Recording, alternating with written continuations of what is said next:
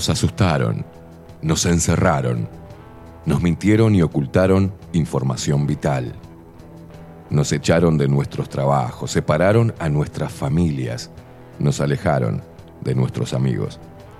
Experimentaron con nuestro cuerpo y firmaron contratos secretos sin consultarnos. Nos golpearon por hacer fiestas, nos segregaron, se burlaron y nos llamaron escoria.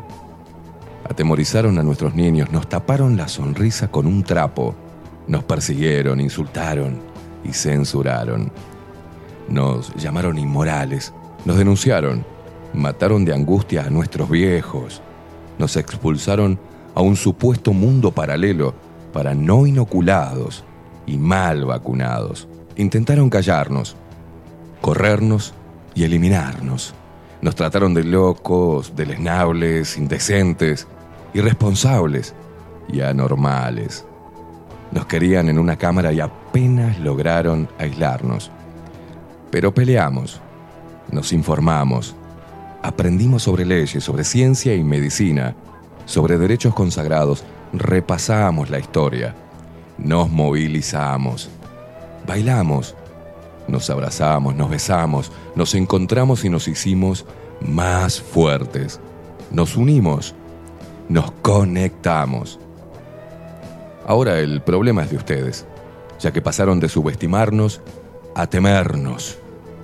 Hoy somos padres, hijos, hermanos, abuelos, hombres, mujeres y niños, seres humanos de todas las edades, de todos los palos y pelos políticos, de todos los estratos sociales y culturales, del interior, del exterior, de acá a la vuelta y de a kilómetros de distancia.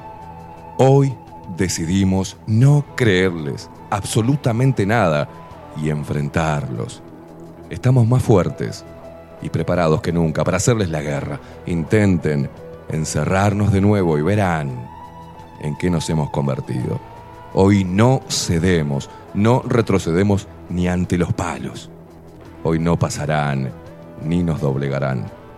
Hoy pisamos fuerte el suelo de nuestra tierra, nos cruzamos de brazos y levantamos el mentón, desafiándolos con la verdad. Hoy somos lo que siempre debimos haber sido. Seres humanos con el corazón encendido, la mente fría y un espíritu reforzado de energía guerrera. No somos sus esclavos. Hoy somos una puta legión con hambre de libertad.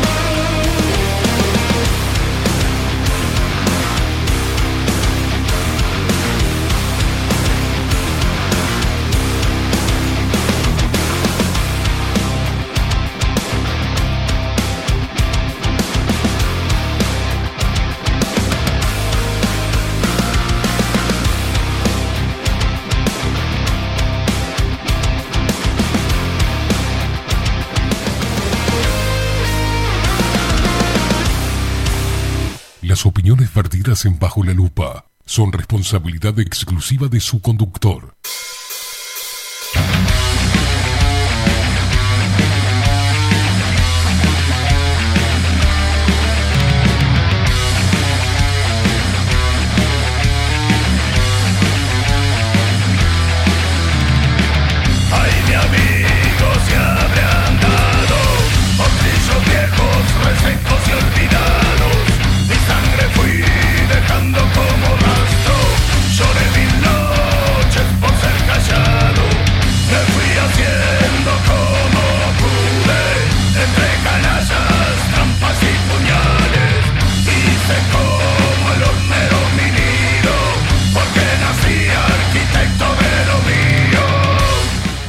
Muy buenos días. Bienvenidos a un nuevo programa de Bajo la Lupa por aquí por bajo la lupa.uy.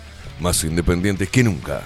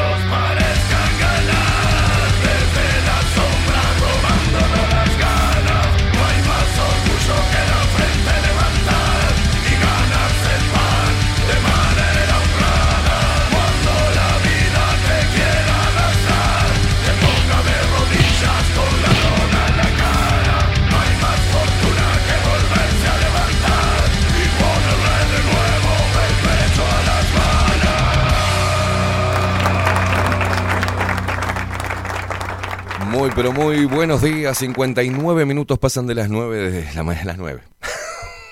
Pudimos llegar antes de las 9. Las 9, señoras y señores, 9 de la mañana, 14 grados en Montevideo. Damos inicio a un nuevo programa en Bajo la Lupa, martes. Hoy es 31 del 10 y obviamente los cabezas de termo están van a festejar Halloween. Halloween. Ni siquiera lo saben pronunciar. Pero bueno y allá los nenitos, algo muy tradicional del Uruguay, de Latinoamérica, ¿no? Donde los nenitos se visten de monstruitos y van a pedir dulce o travesura. Ahí, ¿sabes que alguno me dice...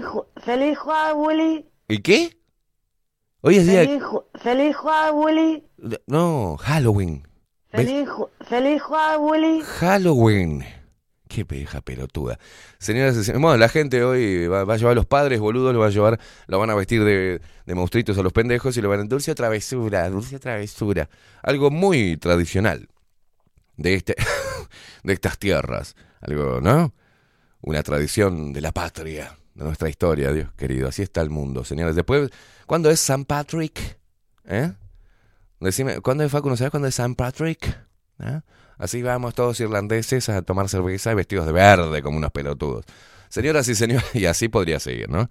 Podría seguir y arrancando por la Navidad. Santa Claus, boludo. 17 de marzo. ¿Eh? El 17 de marzo, San Patrick. ¿eh? La Navidad.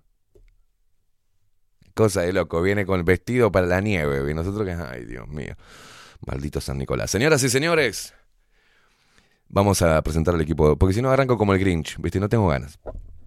Sí, tengo ganas. En la web Bilden de la mano de Miguel Martínez, video y fotografía Adolfo Blanco. Nuestras voces comerciales, las mejores y las más profesionales, como la hermosa voz de Maru Ramírez. Bienvenidos a Bajo la Lupa. Y la voz de Macho, de Trueno, de Marco Pereira. Bienvenidos, Luperos. Y quien nos pone al aire y hace posible esta magia de la comunicación es él. Estamos hablando de Facundo, el vikingo Casina.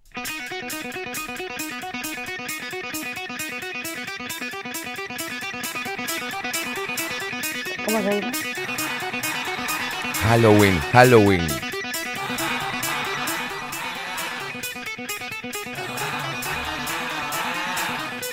Feliz, feliz Halloween. Halloween, pelotuda. ¿Cómo se dice? Halloween. Feliz Hall- Halloween. Eh. Grupo, soy Vanessa. Grupo Soy Vanessa. Feliz Halloween. Feliz, Halloween. Halloween, pelotuda.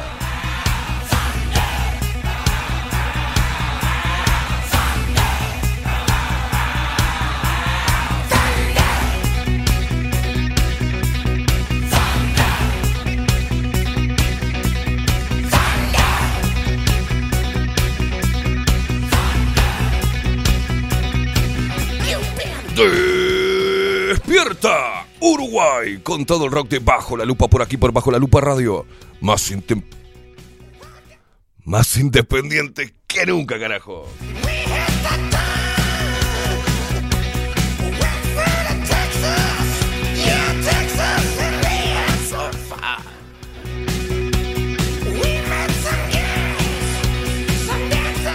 Feliz, feliz Halloween. Halloween, Halloween, imbécil.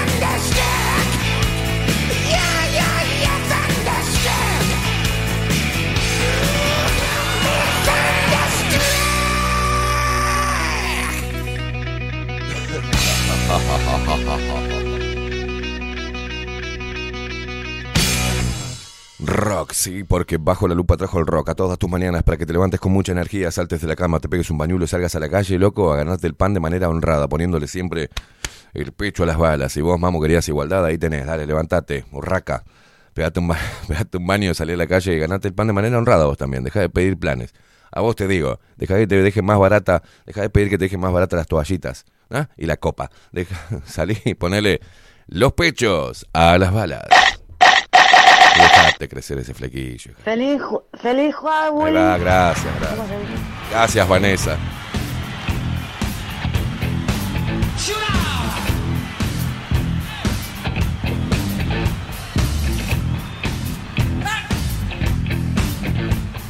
Steve walks right down the street. Go way low.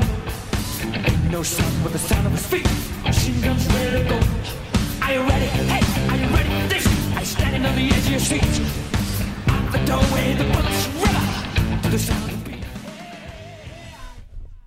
Halloween se escribe con.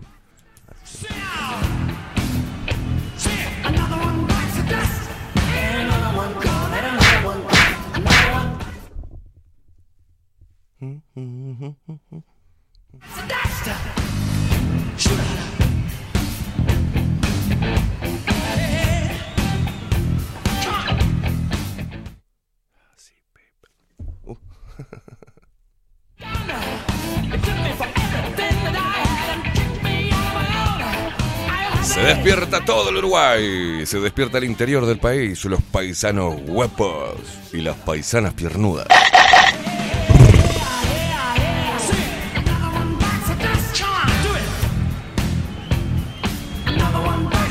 Se despierta el 40% de los montevideanos que mantiene al otro 60% de vagos.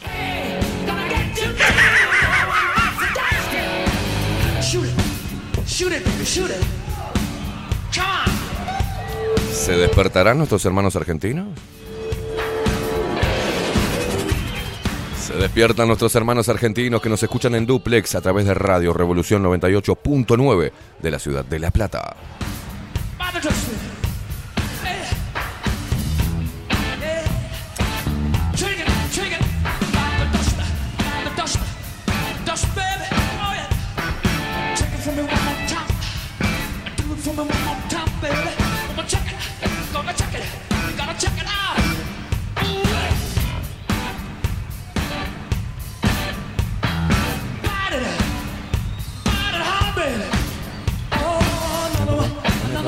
another one, another one, another one, another body, body, body.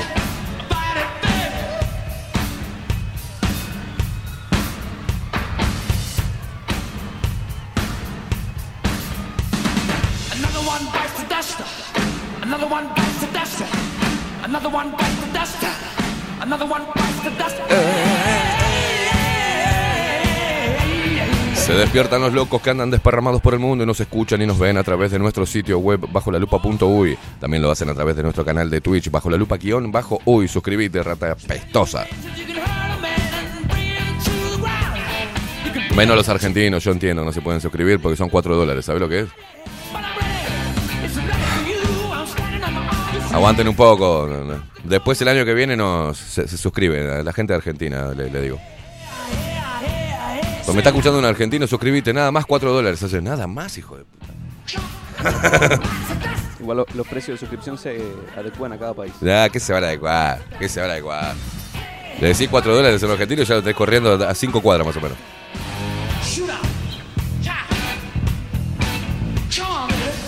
¿Querés ver la sonrisa de un argentino cuando vayas allá, uruguayo, decirle, ¿te puedo pagar con dólares?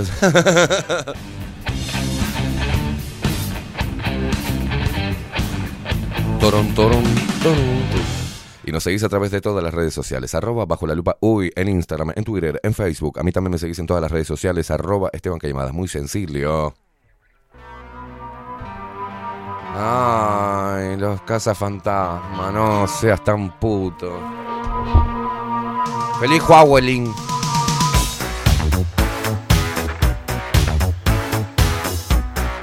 Ya me veo todas las putarracas hoy vestidas de, de, de, maustritas sexy, viste, bailando en los boliches. Ay, enfermeras con sangre, otra vez la misma. Gatúbela y toda la horda de putarracas en bolas. Ay, es Halloween. Subiendo con filtros en las redes sociales la cara de imbécil. Ay, Dios. Son de terror, ¿eh?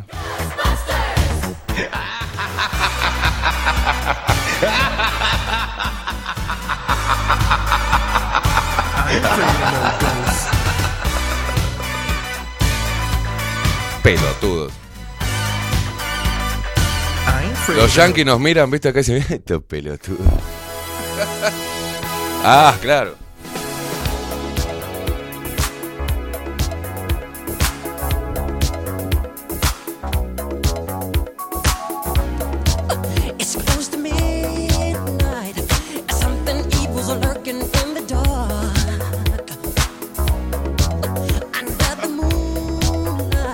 Malditos zombies de mierda.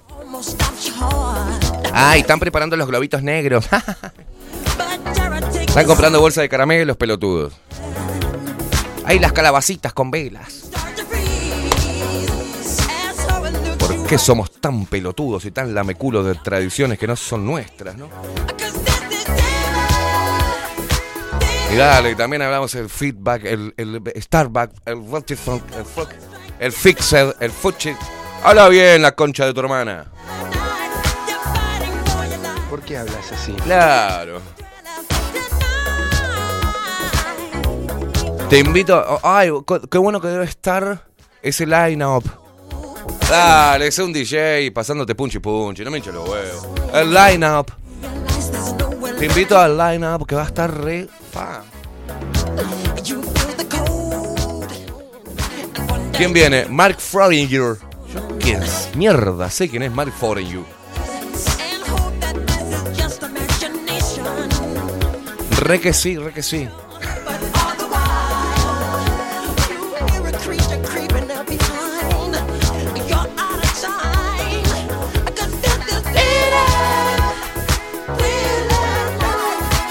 But all the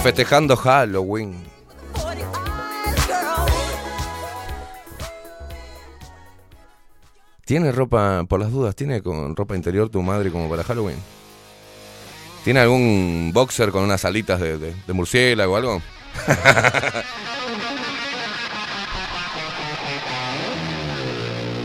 Ay, Dios mío. Todas disfrazadas de morticia, ya ves. La clásica de todos los 31 de octubre. Con unas minifaldas y portaligas y con un cuchillo siendo enfermeras. ¿Qué, terror me va a dar una enfermera que, está, que se parte al medio con una, con una cuchilla? Nada. Lo peor, ¿sabes qué? Que los tipos también van disfrazados. Los tipos también man, se disfrazan. A ver si encuentran a su pareja, van todos, ¿viste? De Homero Adams, a ver si encuentran alguna. Ay, Dios.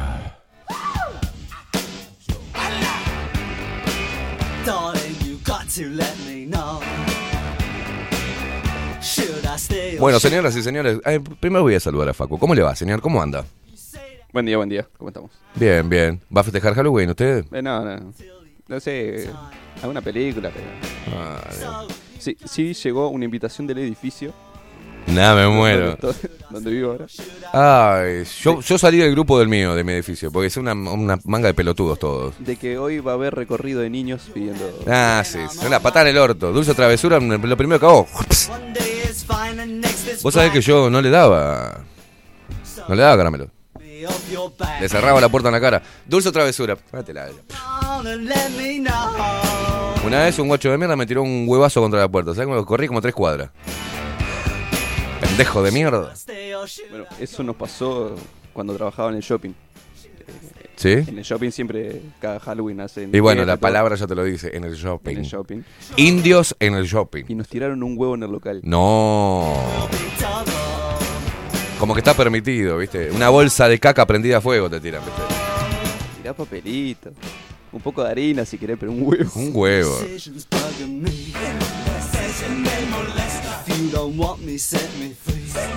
Yo tenía problemas con el tema con mis hijos, ¿viste? Todos los años me pasaba lo mismo. Decía, ay, no seas tan amargado. Y me le ponía y lo pintaba el boludo de mi nene. Mi nene iba dulce otra vez. Yo me, metía a mirar la televisión, chavo, nos vemos. Vemos todo, que no salgo, cierro la puerta, me golpeaban la puerta, los pibes no abría. Dulce o travesura, anda la puta que te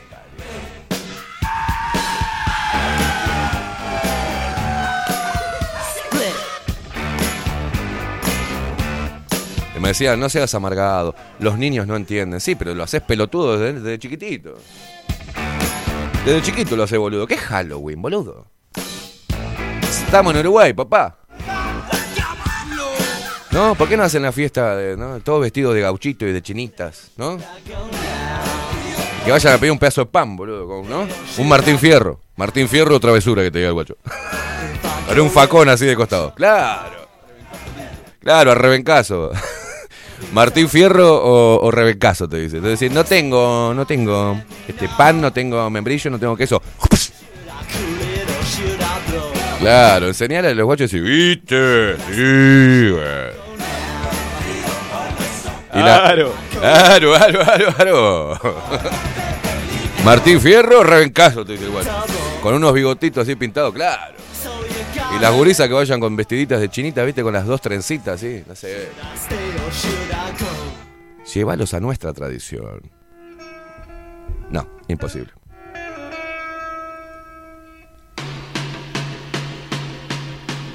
Bueno, pero esto, este, estoy viendo cosas de Argentina y como siempre, ¿no? Cada vez que hay una elección, ¿quiénes saltan a hacer campaña? Los artistas. Bueno, en Argentina llaman a votar por Sergio Massa. Escritores, músicos, actores firmaron un documento conjunto de cara al balotaje. Mira vos, poneme la foto que te mandé ahí mientras que lo leo. Un grupo de artistas se pronunció en favor del candidato del oficialismo y expresaron su rechazo a las propuestas fundadas en la idea del exterminio... ¿Eh? El exterminio del oponente. Ay, son tan sensibles esta manga de forros zurdos, ¿no? Eh, hay que preguntarle a ellos cuando eh, compran sus películas o los van a ver al cine si le preguntan si son de izquierda o si votan a Milei o si votan a Massa, ¿no? Bueno, estaba viendo un video que está muy bueno. Cuando te vengan a pedir en Argentina una moneda, le preguntás, viste, eh, loco, estoy sin trabajo, me, me tirame una chapa. ¿Votaste a Massa? Sí, claro, que te ayude Massa entonces, hijo de puta. Claro. Cientos, cientos de escritores dibujantes, artistas, fotógrafos, cineastas, músicos e intelectuales de un amplio arco de la cultura nacional llamaron a votar a Sergio Massa en el balotaje presidencial del próximo 19 de noviembre, que es mi cumpleaños, y es el Día del Hombre encima, a fin de garantizar el futuro de la democracia. Entre ellos, Cecilia Roth. Cecilia Roth, por favor, zurda de mierda. Te fuiste a España, ya casi hablas español, no hablas argentino, hablas algo raro, pero pedazo de, de vendepatria inmunda. ¿Qué te importa? Vos vas, votás y después te vas para España, mugrienta. Cecilia Roth, Marta, Juan Minujín, pelotudo. Leonardo Sbaraglia. Rita Segato, Rita Cortese, Mariana Enríquez, Samantha Swebling, Tute, Rep, no sé quién mierda son, Luis Felipe Noé, Selva Almada, Vera Espineta, que querés también, y Luisa, y Luisa Culioc. ¿Qué la sacaron del sarcófago? ah, no. Atención que. no, yo me acuerdo de la extraña dama, era, ¿no? Esa extraña dama. La de Catriel, pero tómatela, Luisa la culió. Allá en Argentina dice la culió. ¿Quién es? La culió. Ah, si la culió me dice que, que vote a masa, voy derecho, claro. Pero vieja chota, bueno, voces como las de Juan eh, Sasturain, Eduardo Stupía, María Moreno y Liliana Hecker, la española Rosa Montegro y el mexicano Juan Viloro, se unieron en la solicitada, donde expresan su preocupación por el futuro de la democracia argentina. Pero qué hijos de puta. En el marco de la celebración del eh, en aniversario número 40 de su recuperación en el país y de cara a las próximas elecciones del 19 de noviembre. ¿En serio están metiendo el cuco de que si gana Milei se termina la democracia? ¿Qué es la democracia? Otra vez que enseñarle a estos cabezas de poronga que la democracia. No existe la democracia. Hay que mandarle el videito que subimos al canal, Facu, para que entiendan qué es la democracia. En honor a estas cuatro décadas de encuentros y desencuentros bajo el amparo de la Constitución, vemos con enorme desasosiego la posible llegada al poder de una propuesta que reivindica el terrorismo de Estado y amenaza con quitar y deslegitimar todo lo adquirido por, para la vida común del pueblo argentino. Señala el documento, firmado entre otros por, los- por las escritoras María Teresa Andrueto, Griselda Gambaro y Diana Bellesi, junto a Luis Gu- Guzmán y Alan Pauls. Además de Luisa Valenzuela, titular del capítulo argentino del PEN, la Sociedad Internacional que vela por la libertad de expresión de escritores en todo el mundo, la fotógrafa Adriana Lestido y la cineasta Alberto. A ver, que vela por la libertad de expresión de escritores en todo el mundo. Ustedes saben estos zurditos de mierda, ¿no? Que esos zurditos caviar que están llenos de guita, que son burgueses de mierda, ¿no? Que en realidad a ustedes no los censuran nunca. Lo que se censura es toda película o todo contenido que no lleve lo- to- toda la línea progre globalista, ¿no? Eh, una película no gana el premio si no tiene un negro, un puto, un chino un- o una, historia trans. Porque lo meten en lugares donde no era necesario. En un policial meten al final este, que, el, compañero de la policía eh, eh, est- estaba casado con un chabón, o sea. ¿A quién le importa la vida sexual? Pero lo tienen que meter. Y aparte cualquier cosa que, por ejemplo, cualquier película que interpele al sistema, la censuran. Y ahí ustedes no saltan. Estos son los verdaderos fascistas, disfrazados de artistas preocupados por la democracia. ¿ah? Y hay algunas cosas que se le cortan, porque algunos de estos saltan porque se le terminan muchos curros a través del Ministerio de, de- de Educación y Cultura, porque por ahí se va mucha guita. Y ellos son peones, porque no son, este, no son artistas, son operadores culturales. Así se les llama. Son operadores culturales. Pero esto tiene su versión, yo lo, recuerdo acá en nuestro país también, ¿no? Que cuando vi todo esto, sumado a, a cómo se callaron la boca muchos músicos en, en, en Uruguay, inclusive de muchos, como Ray Toro, por ejemplo, que cantaba ¿no? contra el sistema y no sé qué mierda, eran re heavy, re jodidos, Ray Toro, ¿eh? cerraron el culo.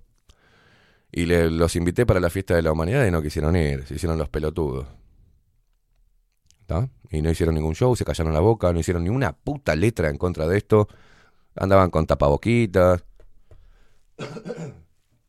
haciendo canciones con, con los murguistas, zurdos hasta la manija. Pero aparte de zurdos, totalitario, porque si sos de izquierda, pero entendés y, y decís, no, pará, yo soy de izquierda, pero me doy cuenta cuando hay censura y no estoy de acuerdo con que censuren, digamos, a las personas que no tengan, no sigan mis ideales o mis ideas, o no estén dentro de mi línea ideológica, político-partidaria. Está mal, está mal por donde lo mire. La censura siempre está mal, para un lado y para el otro, loco. Entonces son un asco estos argentinos que voy a, voy a por favor, volví a poner la foto. Porque estos tipos después, viste, bueno, eh, cientos de escritores y dibujantes, artistas, fotógrafos, cineastas, músicos e intelectuales de amplio arco de la cultura nacional llamaron a votar a Sergio Massa en el balotaje presidencial del próximo 19 de noviembre a fin de garantizar el futuro de la democracia. Entre ellos Cecilia Roth, Marta y Juan Minujín, Leonardo Sbaraglia, Rita Segato, Rita Cortese, Mariana Enríquez, Samantha eh, Skeblin, eh, Tute Rep, Felipe eh, Selva Almada, Vera Spinetta, la hija, por favor, y Luisa Culioc, no, pero, ey, y no podían faltar Nancy Duplá Pablo Charri, Cristina Vanegas y Andrea Rincón. Andrea Rincón. y Andrea Rincón. No, no, no, no. Es lo mismo que me digan Karina Jelinek. Llamó a todos los argentinos y los belgicanos. bueno, sí, acá el documento Pedro Saborido, Sergio Holguín, Ignacio Iraola, Patricio Pron. eh, eh, bueno, Darío Stagenraffer.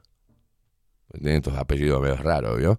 Analia Couseiro, Couseiro, Griselda Siciliani, no, Valeria Luis, Juan Palomino, Juan Palomino.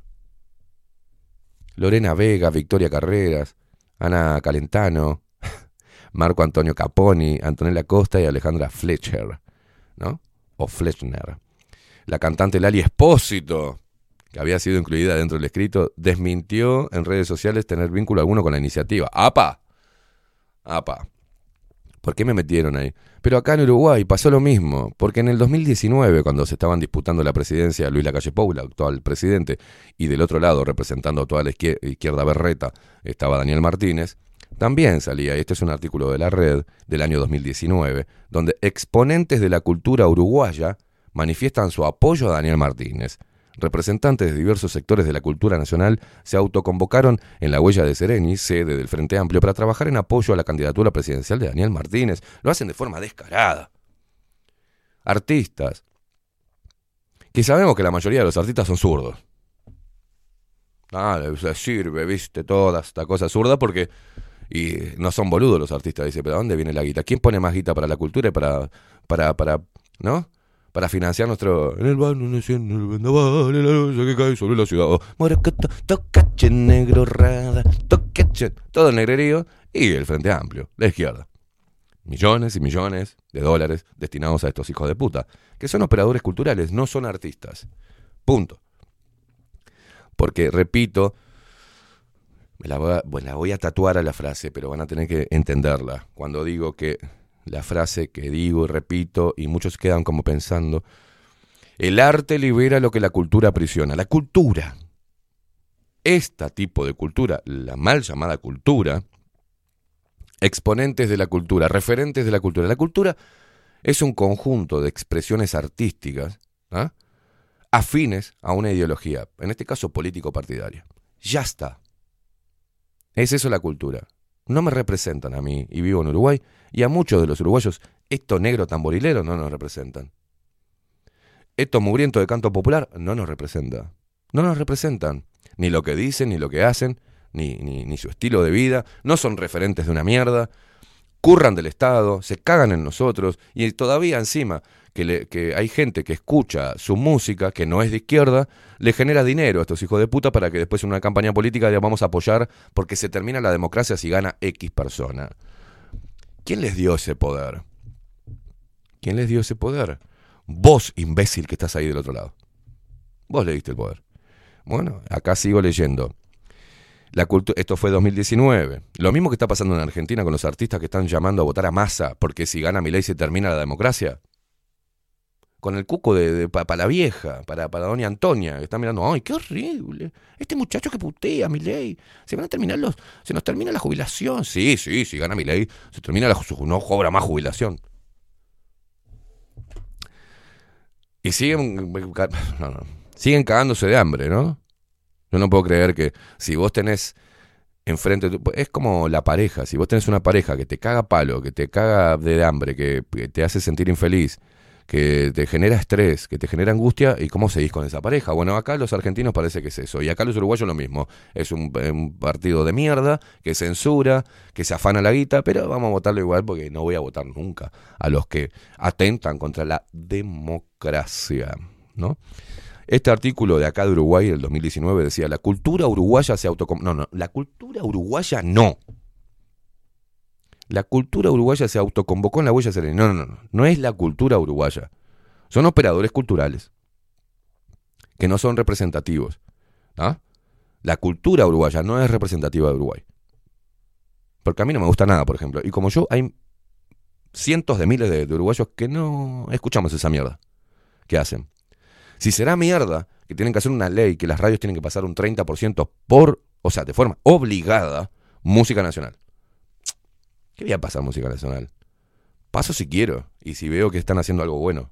Y cuando veo que hay algo bueno, cuando hay una buena voz, buena música, en el género que sea, yo no me fijo si es de izquierda o derecha. Yo reivindico el arte de esa persona. Trato de separar al artista. Pero que no lo quiero ver acá, porque automáticamente cuando lo veo acá haciendo campaña para un político, ya directamente no me importa una mierda.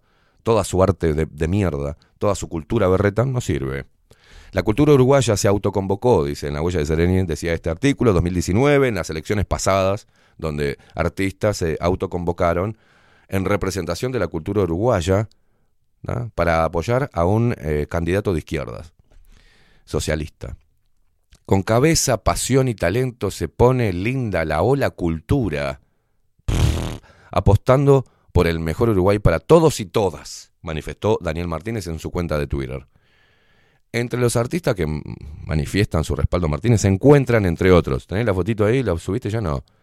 Rubén Rada, Héctor Numa Moraes, Washington Carrasco, Cristina Fernández, que no es de Kirchner, ¿no? Maya Castro, Cristian Cari, ese gordo berreta de mierda, Eduardo Labarnois, claro, María Carrero y Emiliano Muñoz. Por otro lado, en las últimas horas también han manifestado su apoyo a la candidatura presidencial de Daniel Martínez representantes de otros sectores de la sociedad, tales como la salud y la enseñanza. ¿Se acuerda?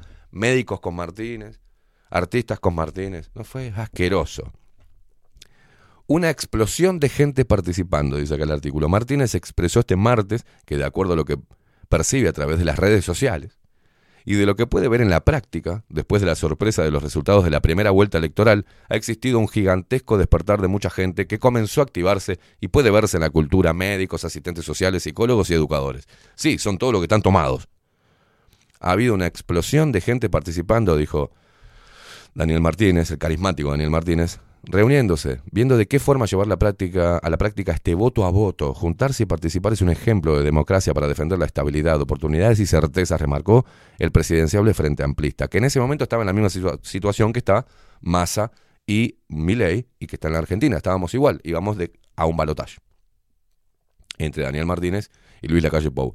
A pesar de toda esta basura, Luis Lacalle Pou, que parecía que en el balotaje lo comía crudo, a una helade- no, ganó por ciento, ciento y pico, de ciento, ciento diez mil votos, no, menos, menos, menos, menos, por mil y pico, no sé, ganó de pedo, ganó de pedo. Bueno, destacó también la participación activa porque como nunca la gente está siendo protagonista para lograr ganar la segunda vuelta electoral. Eh, O sea, ¿qué pasa? Personalidades como Cristian Cari, cuando les mandé el mensaje en, en la 30, me acuerdo, saltaron como pelota. Ese y otro mugriento más. Y ellos, y toda esta caterva inmunda, tienen un montón de curros. Primero con los incentivos este, culturales. Guita que viene de- del Estado, de nosotros. Porque encima es la falta de respeto, y es por ahí, ¿viste? Es lo que yo quiero destacar. Es la falta de respeto que tienen los supuestamente artistas, que para mí son operadores culturales, donde perciben dinero de, sin importarle de dónde provenga, donde teóricamente hacen música para todas las personas, sin discriminar o no. Porque son los primeros que portan la bandera de la no discriminación. Pero son ellos los, haciendo estas cosas los que discriminan. Porque se cagan en el otro 50% de las personas que no, no comulgan con su ideología política. Se cagan en ellos. Y esa gente escucha su música también. Y ha comprado sus discos, o su, ¿no? O ha generado reproducciones de su música en diferentes plataformas. Quiere su música. Entonces, ¿cómo, cómo como, como artista, cómo voy a hacer una campaña? ¿No? Donde mi arte lo escuchan muchas personas de diferentes palos ideológicos, religiosos, porque la música trasciende todo esto. ¿no? Está por encima el arte de toda esta basura cultural. Entonces, ¿cómo no putearlos? ¿Y por qué se enojan y se ofenden? Porque saben que tengo razón. Un artista jamás debe estar a favor de nada. ¿ah? Tiene que cerrar el ojete. Puede de- de hacer lo que quiera. Bueno, que critique lo que quiera. ¿Quiere posicionarse en la izquierda? Bárbaro. Bueno, trabaja de forma privada, hermano. Hacé tus shows y que te paguen tus amigos zurdos. Y no recibas plata del Ministerio de Educación y Cultura. No vayas llorando después a que te den plata, porque esa plata que te dan del Ministerio de Educación y Cultura es de todos nosotros, inclusive de los que vos, Cristian Cari y todos estos negros de mierda, dicen que somos unas basuras. Porque nos dicen que somos unas basuras, unos fachos, una, inmundicia, que atentamos contra la democracia, que, estamos, que tenemos, portamos un discurso de odio, pero recibís la mía también, hijo de puta, ¿eh? Recibís la mía también, porque está puesta ahí en el Ministerio de Educación y Cultura. Y ahí no decís nada. Porque si tenés tanto orgullo, ¿no? Decís, no, mirá, yo hago solamente shows para gente de izquierda. Y lo hago privado. No voy a ir al Estado para que promueva mi arte de mierda. Y así funciona el sistema. El sistema te da. Y si vos te dejás, y si vos sos un prostituto de guitarra, como Cristian Cari, como Rubén Rada, como toda esta manga de payasos de mierda, y toda esta flequillo masticado de mierda, que parece que ahora te- es nuestra obligación escucharle la música de mierda que hacen, con ese flequillo inmundo, y con los sobacos llenos de pelos, y con una guitarrita cantándote "Na, na, na, na, y na, na", y le tenemos le tenemos que, que- que- pagar los discos. El curro que hay en el Fonam, loco. Los hermanos Ibarburu, estos hijos de puta, operadores culturales que se hacen los boludos y agarran guita de todo el pueblo. Y bueno, ay no, son los hermanos Ibarburu.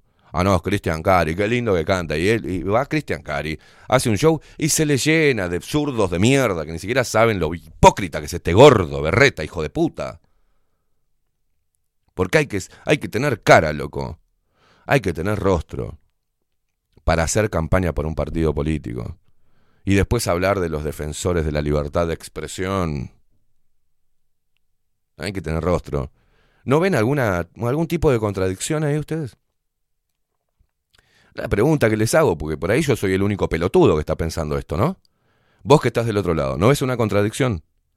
De un tipo que se pare frente a un escenario que hable de la no discriminación, el arte es para todos, pero que reciba plata tuya, del Estado, ¿ah? a través del Ministerio de Educación y Cultura, y desde ahí después, en un show te haga campaña para un partido político.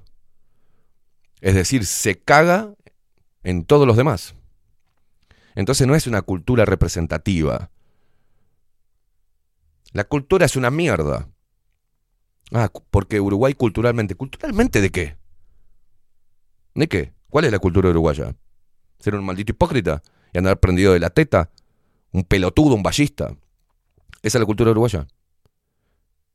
¿Ser un hipócrita con guitarra? ¿Ser un maldito operador cultural?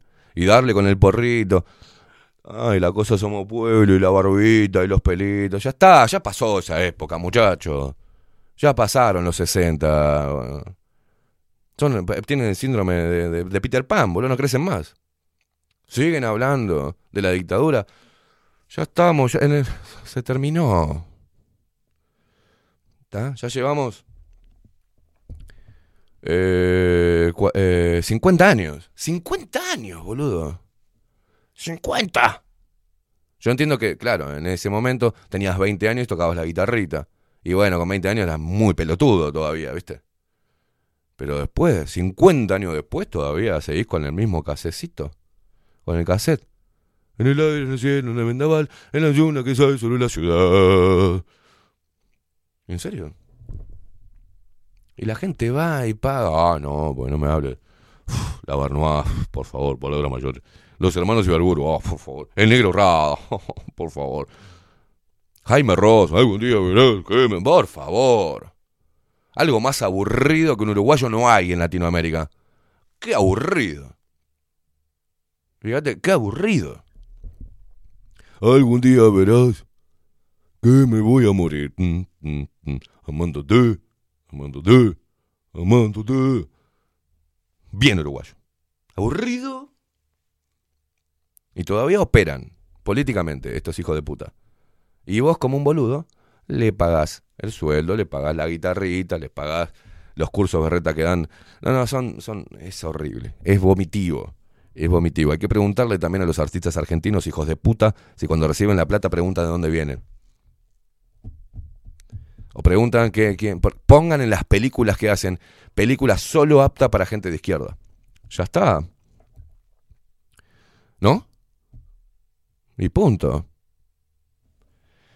Es increíble. La cultura es una mierda. Por eso, por eso, por eso me autodefino anarcocultural. Porque esto sé positivamente que no representa a todos los argentinos. Y la mierda de acá, cultural, no representa a todos los uruguayos. Pero siguen recibiendo dinero de nosotros, de los seres deleznables. Que teóricamente, si no los votamos a ellos, estamos abonando a la dictadura. Somos quita derechos. Parece que le estuvieran hablando con ese discurso a niños, como hacen los profesores sindicalizados en las aulas, diciéndole a los chicos que si votan a mi ley, se les termina la vida. Sus padres se van a la quiebra. Yo no voy a poder dar más clases. Qué asco que me dan. Qué asco que me dan. Música, maestro.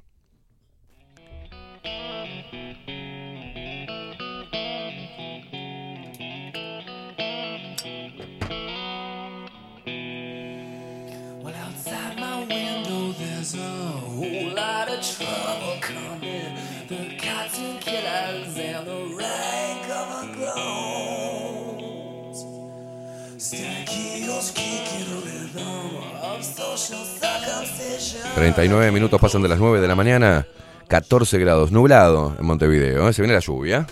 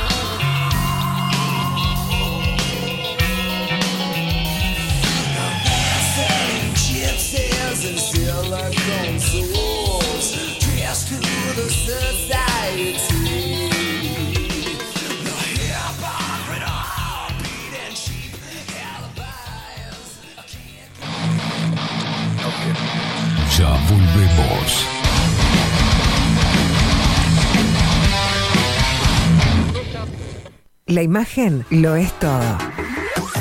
Adolfo Blanco, fotógrafo profesional.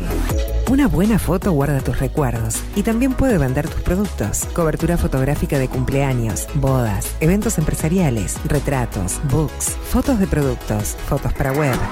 Fotógrafo profesional, Adolfo Blanco, 099 150 092. Mercado de Carnes La Vaquilla. Ofrece a sus clientes los mejores cortes y la mejor atención. Ventas por mayor y menor. Descuentos especiales a colegios y caterings. Envíos sin cargo. Teléfono 2-208-9877. Horarios de lunes a sábados, de 7 a 13.30, de 17 a 20 horas. El tierno sabor de nuestras mejores carnes a su mesa. Mercado de Carnes La Vaquilla. Avenida San Martín, 2555. Teléfono 2-208-9877. Envíos sin cargo. Builder. Transformación digital. Creamos la estrategia de transformación digital para que tu empresa avance y se adapte a los desafíos de hoy. Desarrollo y posicionamiento web, community management, planes de marketing digital. Builder. Transformación digital. Comunicate al 094 400 060 o escribinos a hola arroba builden.uy. Café Jurado, directamente desde la planta hasta su propia taza, siempre garantizando la mejor calidad. Café Jurado, su cuerpo, su intenso sabor y su aroma hacen de nuestro café un placer único. Desde 1912, pasión por el café. Estudio Jurídico Notarial, Perezcal y Asociados. Más de 25 años de experiencia en todas las materias, representando a estudios nacionales e internacionales. Una amplia trayectoria en materia penal, sucesiones y reivindicaciones. Más de dos décadas de experiencia recuperando terrenos ocupados. Torre Gorlero, oficina 20, 21 y 22. 099-309-319. Estudio Jurídico Notarial, Perezcal y Asociados. Mostrá tu mejor sonrisa. En Timbo, consultorio odontológico, te ofrecemos la atención y todos los tratamientos necesarios para recuperar tu salud bucal. Reserva tu consulta diagnóstico sin cargo al 099-750-182. Te esperamos en Colonia 1181, oficina 505, esquina Cuareim. Nombrando a Bajo la Lupa, obtendrás un 10% de bonificación. No postergues más la sonrisa que te mereces. Timbo, consultorio odontológico. 099-750-182. Mercería Las Labores. La mercería más antigua del país, desde hace más de 100 años junto a vos. Tristamar Baja, 1524, abierto de 9 a 19 horas. Visítanos en www.lanerialaslabores.com.uy. Facebook, Mercería En Instagram, Mercería Lanería Las Labores. 094-893-881. En artículos de mercería y lanería, lo que no encuentra aquí, no existe. Saint Germain, productos naturales, nace a partir del estudio del impacto negativo y perjudicial que genera en el cuerpo humano el uso cotidiano de productos sintéticos. Por esta razón, trabajamos orientados a la cuidadosa selección de materias primas de origen natural y libre de tóxicos, ofreciéndote una amplia gama de productos para tu cuidado personal y el de tu familia. Arroba Saint Germain Cosmética Natural. Saint Germain es tu alternativa natural. Claravisión. Somos una empresa joven con un equipo de profesionales con más de 30 años de experiencia en la toma de visión y en la adaptación de lentes de contacto. Nuestra misión es mejorar la calidad de vida a través del trato profesional y personalizado con nuestros clientes, satisfaciendo sus necesidades y resolviendo sus dificultades de visión. Comunícate con nosotros al 2402-1370 o al 099-660081. Óptica Clara Visión, Eduardo Acevedo 1581. Mejorar tu calidad de vida es nuestra misión. Todos los productos que necesitas los encontrás en Mini Market Teoneco. Estamos en la entrada de Playa Pascual en la parada 2, abierto las 24 horas para brindarte un servicio express y la mejor atención. Mini Market Teoneco. Te esperamos.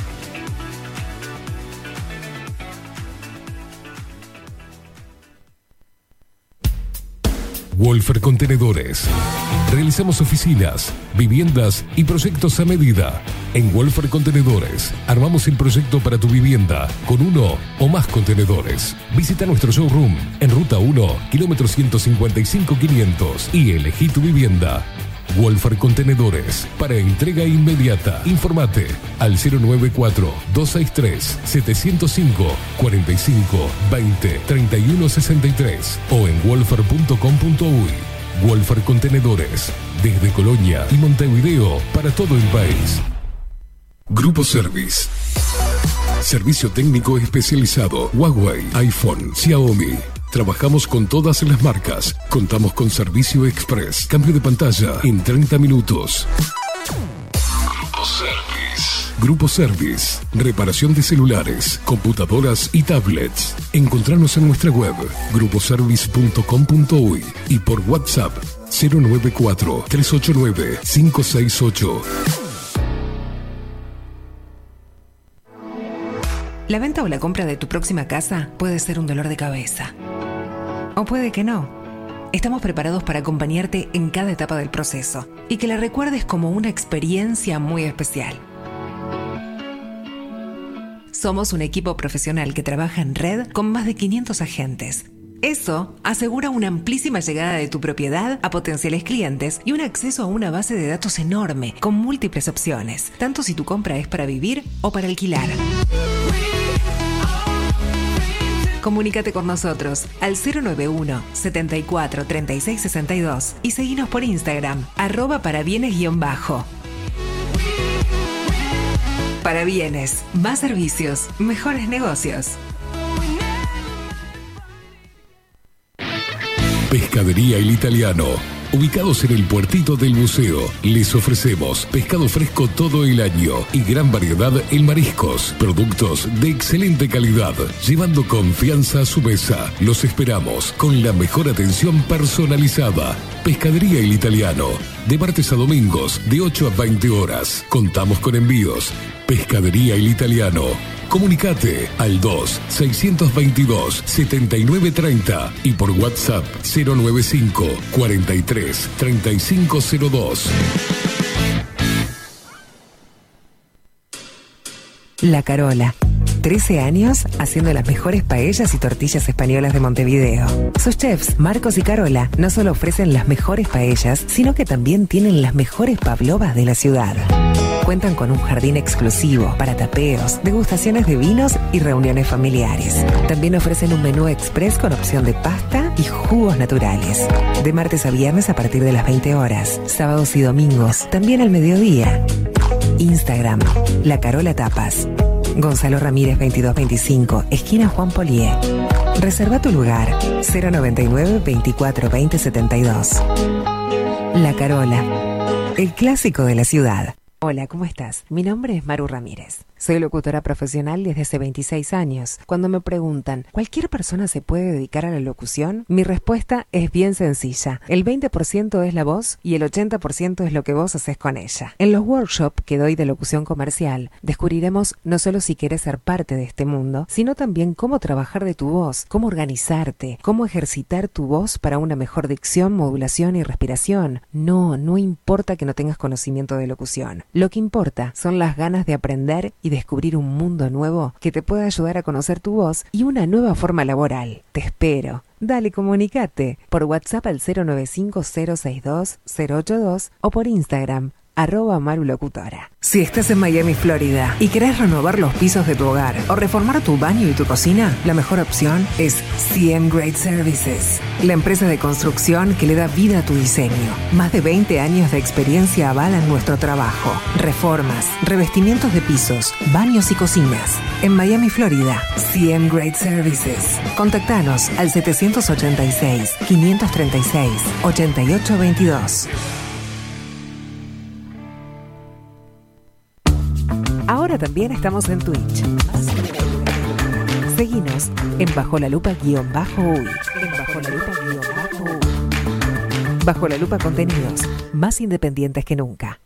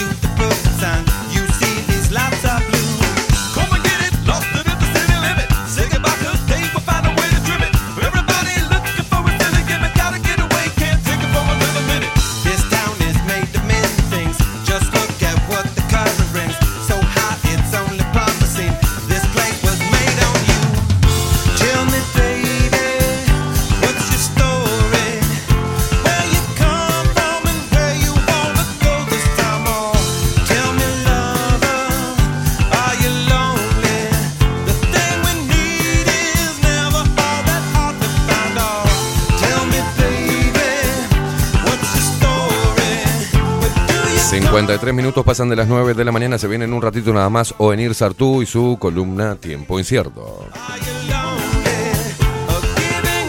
Bueno, acá nos manda Miguel, Miguel Graña, ¿no? Buenos días, acá hay un ejemplo de la motivación que tienen los artistas para votar a la izquierda, un llamado a concurso de obras, pero que deben tener cierto mensaje, que de paso también motiva al público a votar a la izquierda. Por ejemplo, Futi, Montevideo, estimados, les reenviamos correo recibido la Dirección Nacional de Promoción Sociocultural del MIDES y el gobierno de Canelones se encuentran confeccionando la Agenda Arte y Derechos eh, Humanos Primavera 2017. Era esto la promoción cuando el Frente Amplio era gobierno. ¿no? En función de los objetivos y metodologías eh, acordadas en conjunto, comenzamos como en, en la edición 2016 a realizar por este medio un relevamiento de obras teatrales que desarrollen temas vinculados a los derechos humanos. ¿Ah? En función de dicho relevamiento, esperamos poder concretar la contratación de vuestras obras, máximo seis ac- actores, a fin de estimular el debate de los distintos pueblos, barrios y ciudades de nuestro departamento. Por eso buscamos propuestas artísticas que no- nos llamen a la reflexión sobre la violencia de género, la diversidad sexual y la no discriminación, ¿no? De género, la, eh, la no discriminación, la privación de libertad, las infancias y adolescencias, las discapacidades y su impacto personal y social, el racismo, el vínculo entre las generaciones, la situación concreta de quienes viven en la pobreza, así como sobre el terrorismo de Estado desplegado por la última dictadura cívico-militar en nuestro país. Año 2017, loco. En todos los casos se priorizarán las propuestas que se centren en nuestra capacidad de resistencia y resiliencia. En nuestra humana capacidad de encontrar, pese a todo, espacios de rebeldía, aun cuando la vida se puebla de estructuras y mecanismos que intentan anular nuestro ineludible y soberano derecho a la libertad, la autonomía y la justicia. Si han desarrollado alguna obra en ese sentido o les interesa a quienes ya participaron el año pasado, seré incluidos nuevamente en este relevamiento, nos confirmen su participación. Hermoso.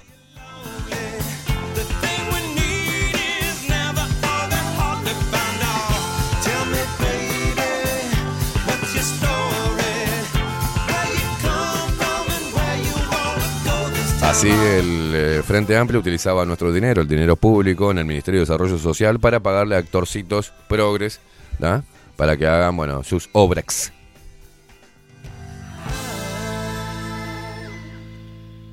Bueno, acá nos manda Sebastián un montón de imágenes por acá. Ana Carela que dice, buenos días, eh, tarde pero conecté, buen martes para todos. La dictadura ya pasó, fueron tiempos oscuros, pero ya eh, esta no ocurre más, eh, eh, pero ya, pero ya está, no ocurre, pero ya está.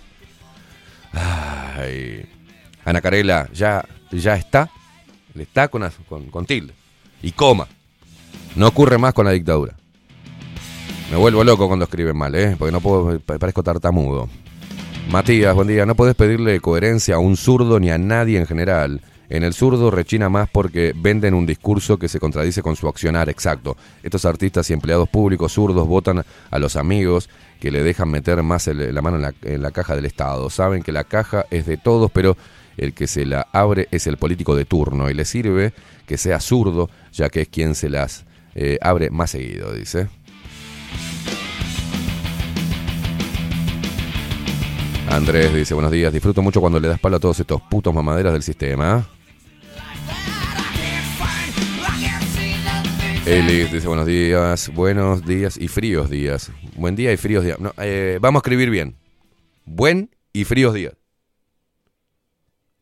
Me, están poniendo, me están poniendo mal. eh. Escuchamos lo que queremos y lo que nos gusta, dice todos los comun- todos comunistas, los de a pie, todos comunistas, de los pies a la cabeza, dice. Operadores culturales sin dudas, la libertad eh, no tiene precio, dice tu información del 2019 es muy real, gracias, gracias, gracias.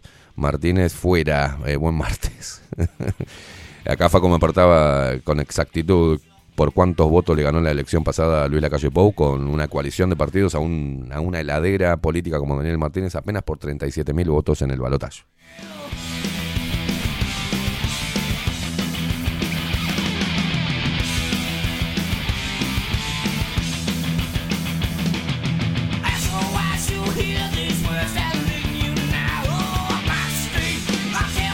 Sebastián dice, eh, buenas muchachos Esteban, estos putos según el gran Llorio son herramientas del error. Así fue que no lo dejaron cantar el himno y si lo pudo hacer el lumpen em de elegante.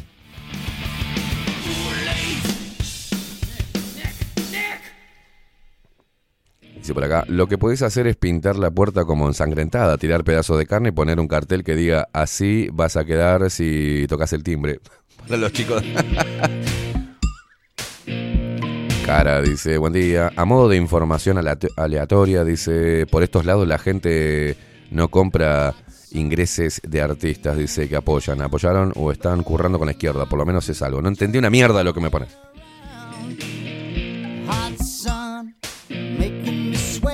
Tute González. Dice, buenos días, locuras. Un saludo a los vampiros lácteos, dice, a las brujas luperas y a esos fantasmas que nunca faltan. Feliz Juapoli, dice, manga de atorrantes.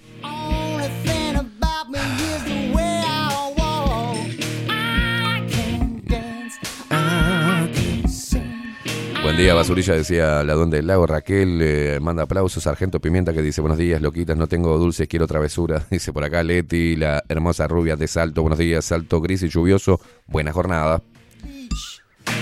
Buenos días, dice Carolina Sánchez. Te mando un abrazo, te mando otro, loca. Paulita, que dice... eh,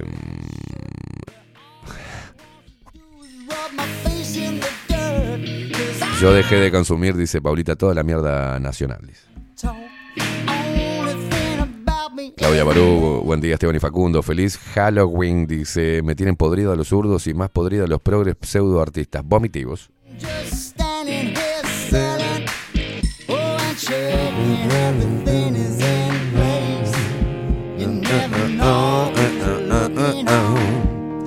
Bueno, Facu, metenos a las 10 de la mañana, metenos en lo que son los titulares, ¿puede ser? ¿Ah? Porque hoy veo que no, no le vamos a poder hacer entrar ninguna idea a nadie. ¿eh?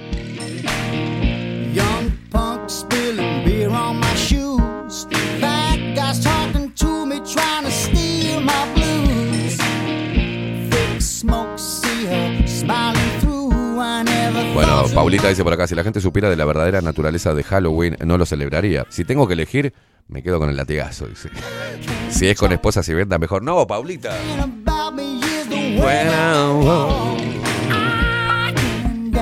Y nos dice que ya tiene las entradas para el sábado. Recordás, la son los últimos días, no te quedes afuera. Ah, mm, Saca tu entrada para la fiesta lupera el próximo sábado. Es ahora el próximo sábado, boludo. No, ah, es el 4 de noviembre. No, es ahora, el sábado que viene. Al- mm, ¿eh? Reserva tu entrada al 091-954-955. 091-954-955. Reserva tu entrada porque te quedas afuera de la fiesta lupera. Dos bandas, 1987K, Ciudadano B y una sorpresa para ustedes al terminar el, el- el show. ¿eh? Y después bailamos toda la noche y comemos y chupamos este, de lo mejor como nos tiene acostumbrado Tazú Rock Bar. ¿eh? No, tú te, Paulita no está soltera, tiene su esposo. No te, no te peines en esta foto que no salís. Le mandamos un saludo a Pablo, su esposo, tú te. Un poco de respeto.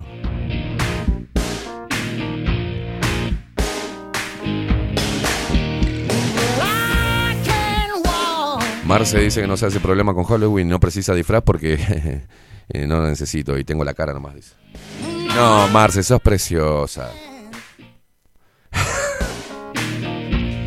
sos hermosa, boludo.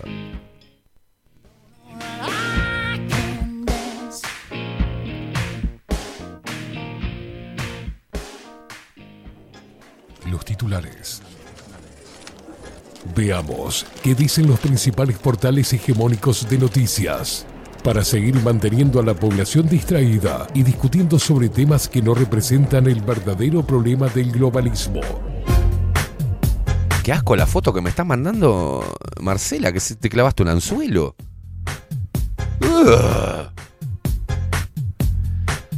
Vamos a ver qué dice. Comenzamos con los titulares de Diario El País. Bueno, vemos Romina Papazo. Está, Romina Celeste está en la sopa, ¿no? Lamentablemente. Fiscales consideran que filtraciones en casos de alta exposición pública salen del sistema informático.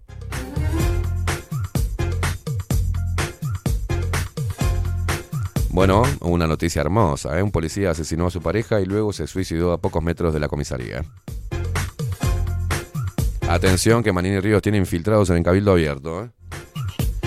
Manini dijo que cree que hay un caballo de Troya en Cabildo abierto y generó desconcierto en sus dirigentes. Claro, hicieron toda la carita como diciendo, ¿sos vos, cabeza? Yo no, vos, no, yo.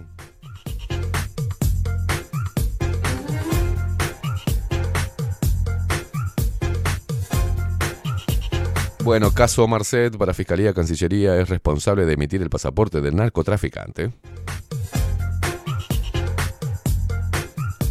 Bueno, atención porque hoy la coalición de gobierno vota eh, la acusación contra Charles Carrera y Susana Pereira. ¿Se acuerda con los temitas del hospital policial, verdad? Y dale con los, y dale con las encuestas, y dale, dale, y dale. Los uruguayos aprueban la gestión de la calle Pou. Esto dice la última encuesta de equipos consultores. A ver qué dice. Para que me está cargando esto. La voy a tirar a la mierda. Esta, esta.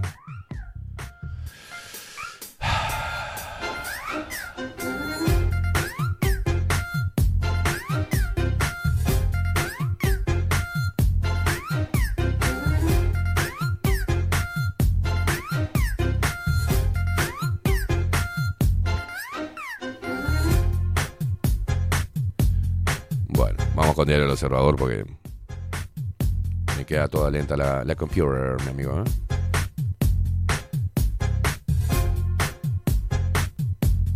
Bueno, acá obviamente Diario El Observador empieza con esta hermosa noticia, ¿no? Mataron de un balazo a una mujer y su esposo se suicidó frente a la comisaría.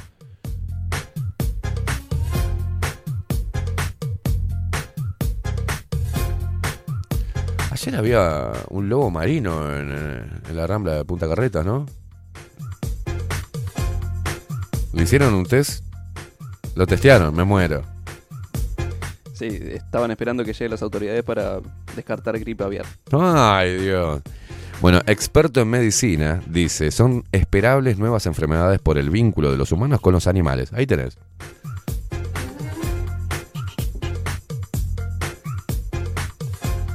Atención, atención a esta noticia. ¿eh? Una pareja de ancianos entra al hospital de Wuhan, en China, con fiebre y problemas para respirar. Las tomografías computarizadas muestran unas lesiones atípicas en los pulmones. Los médicos deciden hacerle el mismo estudio al hijo de los veteranos. Así dice el artículo. Un joven asintomático, quien curiosamente presenta las mismas lesiones inusuales. Los tres viven cerca del mercado de la ciudad en que se venden animales exóticos. Es noviembre del 2019. Días después, en la misma ciudad y cerca del mercado de animales, los médicos detectan más y más enfermos con un virus de la familia. Ay, no, no, se me van a hacer toda la cronología del verso mundial de la aparición del COVID-19. Dale, muchacho. Mirá todo. A ver, lo escribió. Y lo escribió Tomer Urwitz. ¿Qué querés también? No, no, no, no. Muy fuerte. Muy fuerte. Te, tiro, te tiro las preguntas que hace, no te voy a desarrollar esta información porque es totalmente vomitiva, estúpida, de un gordo de mierda que tiene trabajo en el observador comentando y haciendo esos artículos de mierda que lo único que quiere es generar terror, ¿no? Eh, ¿Será un salto de especie? Dice, bueno, el pangolín y no sé qué. Eh, ¿Hay como prevenir la próxima zoonosis? ¿Uruguay tiene problemas específicos con los perros? O atención, lo que con Ovenir. ¿Y los gatos? Son las preguntas que le hace Tomer Urwitz al experto en medicina, ¿no? ¿Desde hace cuánto se viene pudiendo predecir la aparición de nuevas enfermedades que saltan de animales a humanos? ¿Hemos aprendido algo de la pandemia? Pregunta Tomer Urwitz al el experto. ¿A veces se le tiene menos respeto a las enfermedades como el dengue de las que se le debería tener? No me jodan que van a empezar a fumigar ahora que se viene el calorcito, ¿no? Otra vez por Avenida Italia fumigando y generando el dengue, el dengue, las viejas sacando el agua de los cacharros, ¿no? Otra vez, ¿no? Dios mío, Dios mío.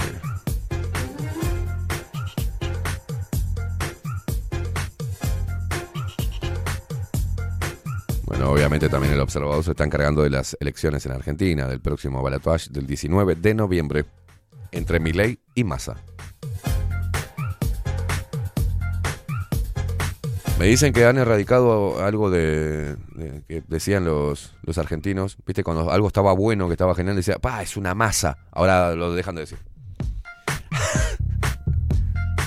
Cobró otro sentido ese. Nueva encuesta. ¿Qué dicen los últimos números y a dónde van los votos de los candidatos que no compiten? El balotaje para definir la elección del próximo presidente que se llevará a cabo el 19 de noviembre marca el pulso de la política argentina. A pesar de su ventaja en la primera vuelta 36,68% versus un 29,98% según el escrutinio provisorio, el candidato de Unión por la Patria, Sergio Massa, se encuentra enfocado en atraer a los votantes de los tres candidatos que quedaron afuera de la contienda, Patricia Bullrich, Juan Schiaretti y Miriam Breckman, quienes obtuvieron un 23,83%.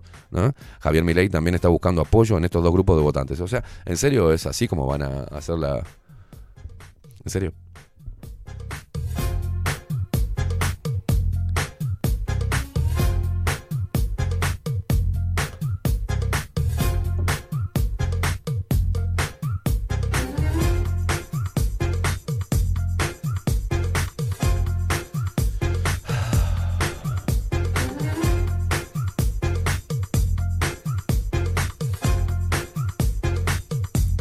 Bueno, se me tranca todo, mi amigo. ¿eh? No puedo abrir las noticias, no sé qué mierda.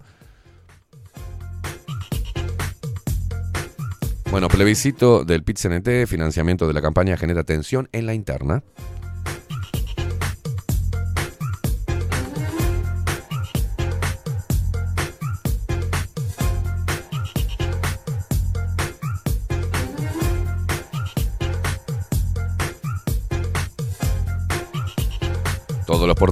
Arrancan con un policía mató a su pareja y se quitó la vida frente a la comisaría de la mujer, ¿no?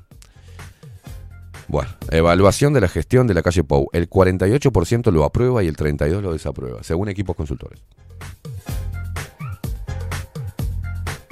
¿Qué es lo que aprueban? ¿Y qué es lo que no aprueban? Esa es la, la- ¿no? ¿En, qué- bajo- en- en qué pilares se basa ese porcentaje de aceptación o no aceptación?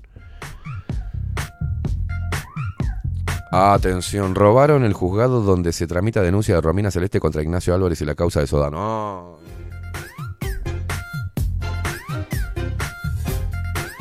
Jugaron un quilombo, un quilombo, un quilombo. Bueno, atención, el gobierno resolvió mantener los precios del combustible sin cambios en noviembre. ¡Wow!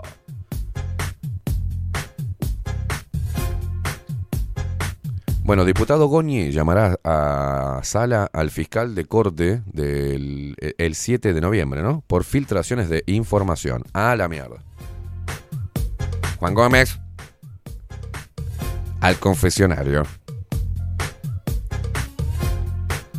Oh, atención porque un ciclón extratropical comienza a gestarse este jueves. Eh, ¿Y hasta cuándo se extiende y qué zonas afecta? Bueno, a ver, esto lo dijo Nubel Cisneros. ¿eh? Atención, señores, atención. Para que está cargando la información, ya se viene Ovenir Satú y su columna Tiempo Incierto. La computadora me está andando muy mal, ¿no? No puedo acceder a las noticias. Ay, Dios mío. Bueno, sigo leyendo titulares pues me voy a volver loco si no. Uh, Montevideo Portal, vamos a Montevideo Portal. ¿Qué dice? Víctimas sí, amigos no. Los elementos de Gómez, de Juan Gómez, del fiscal de corte, para no quitar a Guione del caso Penades. El tema pasará ahora a asuntos internos que deberá elevar un informe al fiscal de corte para que tome una decisión.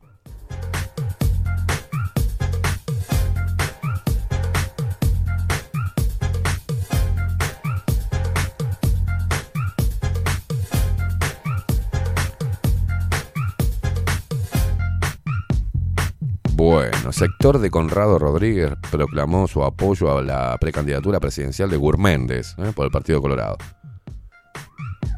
Todavía no terminó el año y ya, ya empezaron con los chispazos, ¿no? Bueno, acá la noticia, ¿no? Esto es una bomba. Amenaza de explosivo en Santo Iseña causó estallido de memes y burlas. ¿Tenés, eh, ¿Tenés el video de Sin TV? Da, da, da. Va- va- vamos, vamos a pasar el video de Sin TV porque está muy bien editado. No, es una payasada lo que hizo Nacho Álvarez.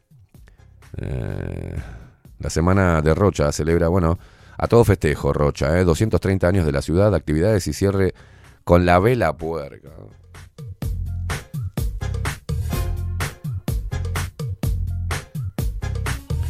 Sí, entendamos que, Rocha es un balneario progre, ¿no? O sea,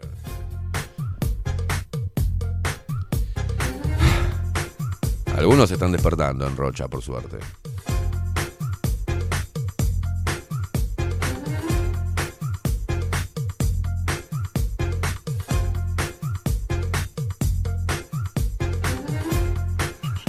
Bueno, y acá terminamos porque ya se viene a unir Sartú con algo muy didáctico. ¿tá? Es este el resumen que hizo Sin TV de lo que pasó Nacho con Nacho Álvarez en el programa, que es, la verdad que es circense lo que hizo. Pero ahí te dejamos con esto mientras que se, se acomoda Onir. ¿Te parece? Ya se viene Onir Sartú y su columna Tiempo Incierto. Te dejamos con el resumen de Sin TV de Nacho Álvarez y la supuesta bomba. Este video va a salir con un título. Si le cambian el título en YouTube, lo mando a la cárcel. Al que lo haga.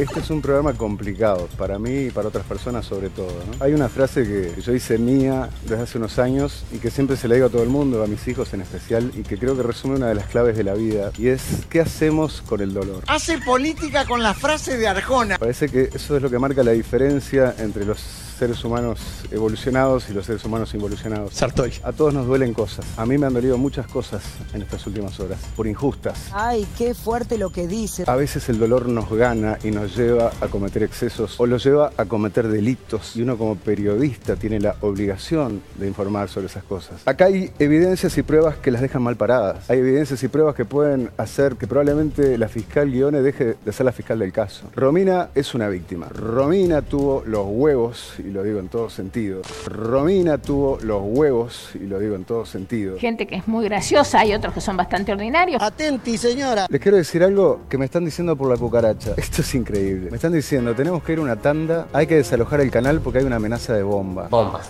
bombas, bombas. Bu, bu, Yo a los gritos dije, no, yo de acá no me muevo. La tanda no sale, el que se quiera ir que se vaya. ¿Cómo? No, yo de acá no me muevo. La tanda no sale, el que se quiera ir que se vaya. ¿Quién es? Kevin Conner. ¿Quién es? Es Mr. Músculo. No hay ninguna bomba. Pero mirá dónde están llegando en la desesperación. Mirá dónde están llegando en la desesperación. Qué Ni en payaso. pedo voy a cortar el programa. Que explote la bomba que tenemos acá. Bueno. Patricia Martín, me está diciendo que tenés a la gente adentro del control. ¿De qué gente me estás hablando? Vamos, estamos haciendo televisión en vivo. No, no importa. Me dijiste, amenaza de bomba, no hay ninguna bomba, está todo tranquilo, ¿verdad? Está la gente del canal pidiendo los tiempos, ok, todo en orden. Sigamos con el programa, ¿ok? Vamos arriba. No seamos ingenuos, por favor. Seguimos en vivo. Todo esto es en vivo. A continuación, y es por última vez que digo que no venga nadie más de arriba del canal a decirme que termine con el programa. Cuando termine con este concepto, redondeo el concepto y vamos a tanda para que revisen lo que quieran revisar y quedamos todos tranquilos, ¿ok? Pero termino con este concepto por respeto al público, ¿ok? Y porque no me voy a amedrentar por una amenaza de bomba. Déjense de tanto teleteatro. Vamos a hacer un corte que no estaba previsto, pero Ah. por la seguridad de todos y cada uno de los trabajadores, por el chiste, por el verso de una bomba en el canal y después seguimos para que todo se sepa. Tanto y volvemos. Los bomberos estuvieron registrando, estuvieron inspeccionando acá en el estudio también, abajo de mi silla, en el living, están nuestros compañeros. A ver, a ver, a ver. Será un disparate, será- habrá que verlo, habrá que analizarlo. Me parece poco serio, me parece poco serio. Estamos boludeando. Ah, ja, ja. Me está llamando Romina Celeste. Romina, es tarde. Encárgate de lo tuyo, yo me encargo de lo mío. Yo estoy diciendo todo lo que tengo para decir, pero no te voy a sacar al aire. Bueno, date la mierda. Romina Celeste está en la puerta del canal ahora. Perdón, ¿cómo? Romina Celeste está en la puerta del canal ahora. Se va todo al carajo. Me están diciendo que quiere venir al programa. Y yo le dije que no. Yo le dije que no. Ella hizo lo suyo, yo estoy haciendo lo mío. Y ella quiere seguir haciendo lo suyo, que siga haciéndolo. Va a terminar presa, probablemente va a terminar presa. Va a terminar presa, probablemente va a terminar presa. Es un escándalo, es un escándalo. Un escándalo, un escándalo. Y esto es lamentable, es, es- ¿qué querés que te diga? No sé, esto es- es- escapa de mí. Por eso usted es periodista y yo voy a ser el presidente de los próximos eh, cinco años de la República Oriental de Uruguay. No, la- vaya, vaya el saludo. Tipo No, no, sacalo, sacalo. Vaya, vaya eh, el saludo, ¿no? Somos una familia feliz. Con un fuerte abrazo y un beso te diré. Volvieron las carteras al barrio. Ahora podemos salir con cartera. Ea, ea, Bocha no. ea, ea. Bocha no. No, no, es increíble. El análisis. Pará, pará, que te iba. Pará, pará. Que te iba a pedir una cosa. Está, está eh, venir acá. Pero te iba a pedir que si podés pasar el video de nosotros recibimos lo mismo. Este, y, tuvimos que llamar, vos sabés, este, tuvimos que llamar a los bomberos. Sí, para que, para que revisen a ver si teníamos bombas acá. Pero por suerte, sí, ya le, ya le abro el micrófono. Pero poné el video porque ayer pasamos un momento muy tenso. Este, agradecemos al personal de bomberos que, que estaba revisando con, no, personal calificado en lo que era la detección de bombas. Este, y esto nos pasaba, a ver, lo tenés, Facu, nos pasaba ayer en, el estudio. Este, la verdad que es increíble en democracia que haya ataques no terroristas a, los a los periodistas, loco. Así que Nacho, te entendemos, loco, y estamos con vos. Este, te mandamos un abrazo enorme, espero que no estés. Creo que le agarró un ataque de pánico también, después no, no tuvieron que medicarlo. Este, sí, fue, fue horrible lo que sucedió. Y la verdad que valiente Nacho Álvarez, decir, bueno, no, no lo voy a creer y voy a seguir. Por ahí tengo una bomba abajo del asiento, pero no me importa, la bomba es la noticia que tenemos, ¿no? Eh, lo que es inmolarse por la verdad, ¿no? Porque todo se sabe. Es espantoso. ¿Lo tenés? Me estás haciendo estirar como loco, hijo de puta. Bueno, ponelo a venir después, después se lo mostramos en el Ay, Dios mío, ¿sabes? No puedo estirar más. Eh, me estoy haciendo un chicle, Orir. Ponelo, ponelo, Onir, ponelo, Onir. Vamos a presentar Onir. El análisis de la actualidad local e internacional. De la mano de Oenir Sartú. Tiempo incierto. En Bajo la Lupa. Eh, no somos un ejemplo de una mierda. No, no ganamos más que, Argentina. eh, no somos más ricos culturalmente. mm, lo único que podemos disputar es si en este momento. No, por suerte, la seguridad ante todo. No, Eh, qué momento de tensión. No podemos. ¿Qué hace? ponernos por encima. ¿Todo bien? Oficial, está bien. No tenemos bomba. Está- está- los bomberos, sí, no mira, nada. Claro, sigue, sigue el bombero. Tuvimos que llamar a los bomberos para la detección. Mira, buscamos bomba bajo la taza. No, no hay. Qué suerte, menos mal. Vos sabés, momento de tensión. Un momento de tensión. Parece el chavo. No, no, por suerte. No. Venir Sartú, ¿cómo le va? Muy bien. Me- Ya vino usted cuando ya estaba todo solucionado acá. Y sí, yo no. Revisamos abajo la computadora a ver si no había bombas. Vengo cuando se, se descartan las bombas. Sí, sí, sí, sí, sí. ¿Usted estuvo en el incendio de la otra vez? No, no estaba tampoco. No, tampoco estuve. Tampoco, No, ¿eh? se salva de las cosas. Tengo- Para mí es usted el que está haciendo Yo las cosas. es posible que Para mí es usted. inconscientemente Es yo un lo- terrorista yo- usted, más ponga bombas al incendio. Siempre en la radio, ¿no? Ay, Dios. Vio cómo está de- Es un circo la televisión. Es un circo, la verdad que. En realidad es un circo el país. El país, bueno, sí, el país. Es decir, es todos los días inventar o, o- o darle manija a algún bolazo, este, para no hablar de las cosas que realmente importan. Sí. Es maravilloso. Todos los días una historia distinta. Pero se superan, ¿eh? Es una Ah, cosa sí, que sí, ya agarraron un tren. De, de- de- de lo que en Argentina resulta ¿tá? y genera visualizaciones en, en la red y todo, y están en ese juego. Sí, sí, es, es el mismo proceso de- Tal vez en la Argentina tienen muchos años de, de- Sí, de esa claro. práctica y acá todavía. Me acuerdo Mauro Viale que hacía esos programas donde se agarraban a trompada en vivo, y eso generó, ¿no? Crónica TV. Sí, sí, sí. Eh, y, y los programas de chismes que acá no existían y que ahora Bueno, alguna- empieza a infiltrarse. en- El promotor fue un uruguayo. Sí, sí, Lucho, Lucho Avilés. Lucho Avilés, sí, sí, sí. Fue, el precursor el, de. el pionero del, del Pionero. programa de chismes. Pero acá no. Qué raro un uruguayo chusma. Pero acá no funcionaban, curiosamente No. los programas de chismes no, no, no había. Y ahora, si bien no hay específicamente programas de eso, pero ya esa práctica se está dando, ¿no? Es decir, Mm. el- el- los programas de, de otro tipo terminan haciendo la, la- Subile un poquitito, si podés, Facu. el- la programación de chisme. Acá lo que me está faltando es camarón, pero bueno, eh, en fin. Espero, No, que, él- espero él que lo ponga de despedida, por. Él, él domina, lo, lo- se lo va a poner de despedida, no se da problema.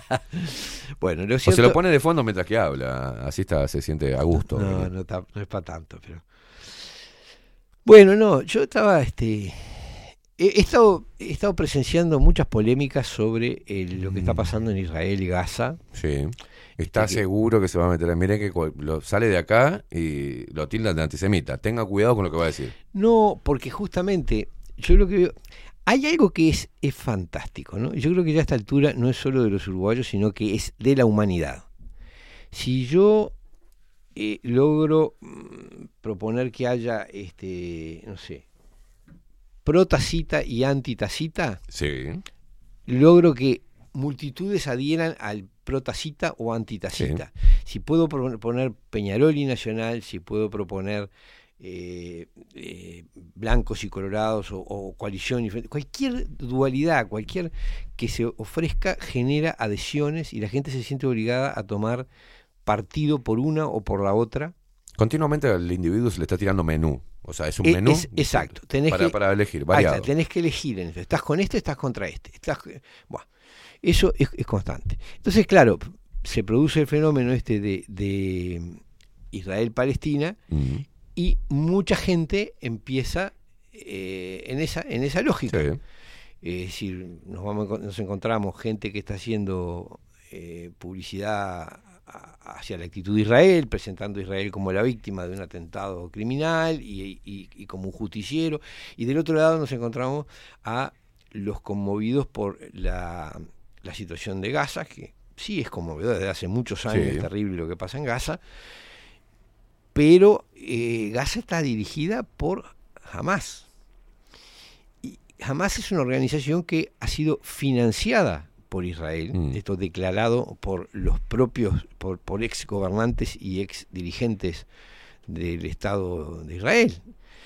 Eh, es decir, los promovieron aparentemente para, eh, yo creo que esto ya lo había comentado, pero para eh, dividir, para debilitar a la autoridad palestina. Es decir, para entendernos en esto, eh, Palestina está dividida entre eh, Cisjordania, que es gobernada por la autoridad palestina, que es, digamos, la heredera política de lo que era la OLP, la Organización para la Liberación de Palestina.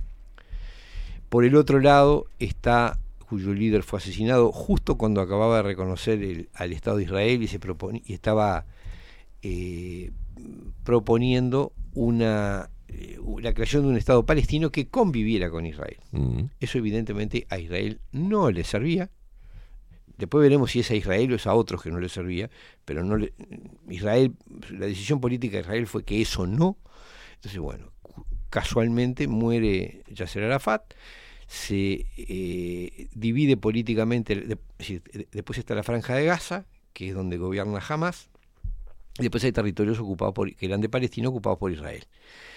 En ese, en ese entorno, entonces, las- los dos gobiernos palestinos son la autoridad palestina y Hamas. Hamas tiene como carta constitutiva la destrucción del Estado de Israel. Sin embargo, Israel, Israel lo patrocinó, lo financió y lo tiene al lado ahí. Este, es como una especie de criadero de terrorismo donde cada tanto fumiga, viste, como si Sí. vos tenés un criadero de, no sé, de, Tiene una escuelita de terrorismo, tiene Eh, Israel en una- Palestina. Claro, tiene un, pequeño, un serpentario. Ahí va, un digamos, serpentario. Donde cuando hay mucha cría, eh, bueno, barre un poco. Si No, es increíble. es, es así, y así hace Añare que tal, ¿no? Hace más de 20 años que están en ese, en ese exacta, en ese exacto, esa exacta situación. Además, jamás eh, rinde otras otras funciones porque permite eh, exhibir armamento, sistemas de seguridad y bla, y fabricar y, exportar y vender a, todo el mundo armamento, porque claro, si vos querés tener una gran industria militar tenés que tener una guerra, porque Claro, si estás en paz mm, está difícil que te pongas No se cotizan las armas. Ni- Claro, no tiene sentido que, en cambio, si vos tenés siempre una situación de conflicto, este, bueno, eh, sí, se justifica que tengas armas, que tengas tecnología militar que- y que puedas exhibir eso, cada tanto lo mostrás y después se lo vendés a todos los demás países del mundo. Bueno, esa es la, entre otras, es la función que cumple, es decir, yo creo que la función de Hamas es mantener siempre en pie de guerra, es decir, ¿por qué a, a las... a- Siempre mantener siempre la- la alerta claro, bélica, es que- digamos. claro. Y además mantener un estado potencial de guerra con los otros países árabes. Porque, sobre pretexto de que apoyan a Hamas o que le dan no sé qué, o fueron cómplices o no sé cuánto, siempre están amenazados, ¿no? Entonces, en cualquier momento, ya bombardearon, ahora, con este a- argumento ya bombardearon Líbano, eh, andan mirando a, a Irán, cosa que no es tan fácil porque Irán tiene armas nucleares, parece bueno. La cosa no es tan sencilla. Pero bueno, lo cierto es que así han oficiado desde hace setenta y pico de años, ¿no? Porque Desde que está instalado Israel ahí han estado en pie de guerra siempre con todos los vecinos. Y yo digo, el relato simple de esto, el relato simple de esto es, bueno, sí, claro, los los judíos volvieron a su tierra histórica y los otros que son unos fanáticos religiosos los odian y no los quieren este, dejar. Es ese relato cotidiano. Y del otro lado el relato, bueno, son, esto fue tierra palestina siempre y estos vienen de intrusos acá con el apoyo de la ONU. Este, bueno, es un- hay dos relatos basados en, en la historia, en la fe, en, en- en la cuestión racial, eh, eh, aunque todos son semitas, pero bueno, no importa. Este, pero lo cierto es que tienen, tienen esa, son Peñarol y Nacional y- Claro. y, están ahí. Ahora, a mí me parece que hay que, para mirar este conflicto, para tratar de, de- de no entrar en, en- en actitudes pavas con este conflicto, hay que ver cómo se gesta esto, cómo viene históricamente, ¿no? Es decir, ¿qué es el sionismo? El sionismo es un movimiento político que desde, desde el siglo XIX, pero en realidad desde hacía muchísimo tiempo planteaba, es decir, existía en el pueblo judío, que hacía dos mil años que vivía en, en- en el exilio, que vivía sin territorio, existía la- el deseo de tener una tierra propia, cosa que es muy natural. Eh, pero pasan dos mil años y eso nada. Hasta que a fines del siglo XIX aparece un, un periodista, este, Theodor Herz, que publica un libro y convoca un congreso, de un, congreso de sionismo, y eh, empieza a visitar a poderosas poderosos grupos económicos de origen judío, para tratar de conseguir apoyo para establecer un Estado. Al principio no le va bien. eh, visita a, a gente como los Rothschild, que parece que le dicen que nones en Mm. ese momento. No consigue esa financiación. Hace el congreso de, ese de, eh, de sionismo y eh, por el momento ahí queda la cosa. Crea, el, crea ese movimiento sionista. Ahora, algo pasa a principio, en, desde ese congreso hasta eh, 1917, porque en 1917 el primer ministro inglés le comunica al señor Rothschild, al, al Rothschild del momento, Sí. al jefe de la familia del momento, La familia de vampiros, ¿viste? Que... Le comunica que Inglaterra va a apoyar la creación, la declaración de Balfour, se llama que, que, que va a apoyar la creación de un Estado eh, judío. Se Judío. notifica a él, no al Congreso sionista, se lo notifica a. Rothschild, lo cual indica dónde estaba el patrocinio real. Eh, Rothschild había creado un banco en el cual eh, pusieron dinero y recaudaron de mucha gente mm, muy acaudalada, recaudaron plata para la creación del Estado de Israel. Hay una fuerte financiación eh, económica hecha por ahí aportan dinero los Rockefeller, los Morgan, los Rothschild, por supuesto, que de sionistas en realidad no tenían nada. Son gente, si había alguien que era lo, lo- lo opuesto al sionismo en, la- en- en el, el mundo judío, aparentemente es el asimilacionismo. Es decir, la gente que entendía que los judíos tenían que integrarse a las sociedades en las que habían vivido, en las que se habían desarrollado y nacido. Frente a este otro grupo, esta otra mm, postura política que decían, eh, los judíos tenemos que tener una tierra propia. Bueno, esas dos. Los, sionistas al principio eran muy minoritarios. E incluso cuando esto empieza, cuando se empieza a hablar de esto, desde mediados del siglo XIX había ya escritos y cosas planteando la necesidad de una tierra y, y, y reclam- y una frase que parece ser muy común, ustedes me, me disculparán los que tengan eh, cultura judía acá, yo soy un ignorante en esto, estoy, Mm. eh, obviamente no hablo desde adentro, pero este, he oído, he visto decir el año que viene en Jerusalén, era como una frase ritual Mm. que eh, mantuvo a través de los siglos la idea de que iban a volver a, a Jerusalén. A Jerusalén. O sea que ese sentimiento estaba, estuvo durante siglos. Ahora, en cierto momento ese sentimiento, que es muy natural de cualquier pueblo, encuentra financiación. Claro. Y ahí aparece, aparentemente, desde principios del siglo XX hasta, 19 hasta mediados 1948, cuando se funda Israel, eh, la cosa camina, después de siglos de estar deseándolo y no sé qué, pero que no se concretara. Mm. Entonces, digo, es inevitable, inevitable apreciar que detrás del sionismo había gente en actitud no sionista, es decir, Ujú. gente que estaba absolutamente metida en las sociedades en, la- en las que vivía y que no tenía la menor intención de irse a vivir a Israel, vamos a entenderlo, ninguno de estos de los grandes financiadores se iban a ir a vivir a, a trabajar en un kibutz, de ninguna manera, y a estar a los bombazos con, con los vecinos. No, su, su poder estaba, están integrados en las sociedades en las que Claro. vivían, o sea, en Londres, en París, en, en, en Nueva York, en las distintas capitales donde, de donde manejaban el poder financiero y no tenían la menor intención de abandonarlo, pero financiaron que una manga de, de héroes este, mm, sí, porque era así, era una, una- había que tener una actitud heroica para irse a vivir a Israel, ¿no?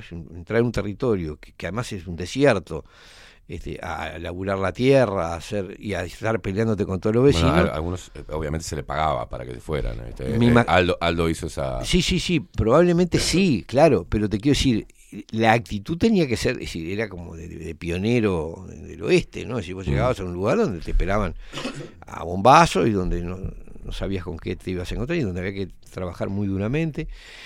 Se queda toda una... Por eso se incentivó económicamente la salida de muchos judíos de diferentes países, inclusive de Alemania, que precisaban jóvenes, porque había que ir, y había que ir a laburar. fuera a laburar y a pelear. A pelear. Y tenían que ser jóvenes, idealistas, Mm. este, y sí, sin duda, eso es- es así. Ahora, como suele pasar, esos movimientos de jóvenes idealistas eh, cumplen una doble función. Por un lado, les dan a esos jóvenes idealistas una razón de vivir, y, una cosa, y por otro lado, suel- cuando están financiados, suelen tener otra finalidad. Claro. Y yo la impresión que tengo es que la verdadera finalidad del de, por qué en el siglo, a principios del siglo XX, eh, gente como los Rockefeller, los Rothschild, los Morgan, eh, empiezan a considerar oportuno tener un Estado judío en Palestina cuando hacía dos mil años que no- nunca nadie se había forzado en, en realmente hacerlo. Bueno, para mí tiene enorme relevancia el peso que pasa a tomar el petróleo como, como recurso económico. Es decir, crear un enclave de confianza en el medio de la- del territorio, es decir, de- del, del corazón del petróleo mundial, bueno, más que casualidad. Claro. Y de hecho, desde que se instaló Israel, todo el escenario político allí cambió. Es decir, a través de las guerras, a través, eh, forzar, tuvieron que forzar a los países árabes a negociar, es decir, cómo termina la guerra de los seis días, cómo termina, bueno, con los países árabes negociando en aquel momento con el gobierno de Estados Unidos. Mm. ¿ah? Este, es decir, fue un- una forma de imponer ciertas políticas en un área de una riqueza que era vital en el siglo XX, era el corazón de la, de la economía en el control del petróleo. Entonces yo no puedo dejar de ligar una cosa con la otra. Claro, con esto seguramente algunos amigos judíos se me van a enojar, me van a decir, me estás diciendo que, que- que Israel es un instrumento también. Sí. Sí, claro. Sí. Y que eh, estos que son eh, esa visión conspiranoica que dice, no, porque el sionismo que quiere controlarlo todo. Yo no veo eso. A mí me parece que el, el, el sionismo, decir, en la medida que se enclava en el Estado de Israel, si bien tiene una cantidad de beneficios y una cantidad de, de, de ventajas con respecto a, a otros países del mundo, pero en el fondo está cumpliendo una función y lo mandan al, al frente, a, a un lugar donde- hostil, peligroso, sobre todo a los inicios.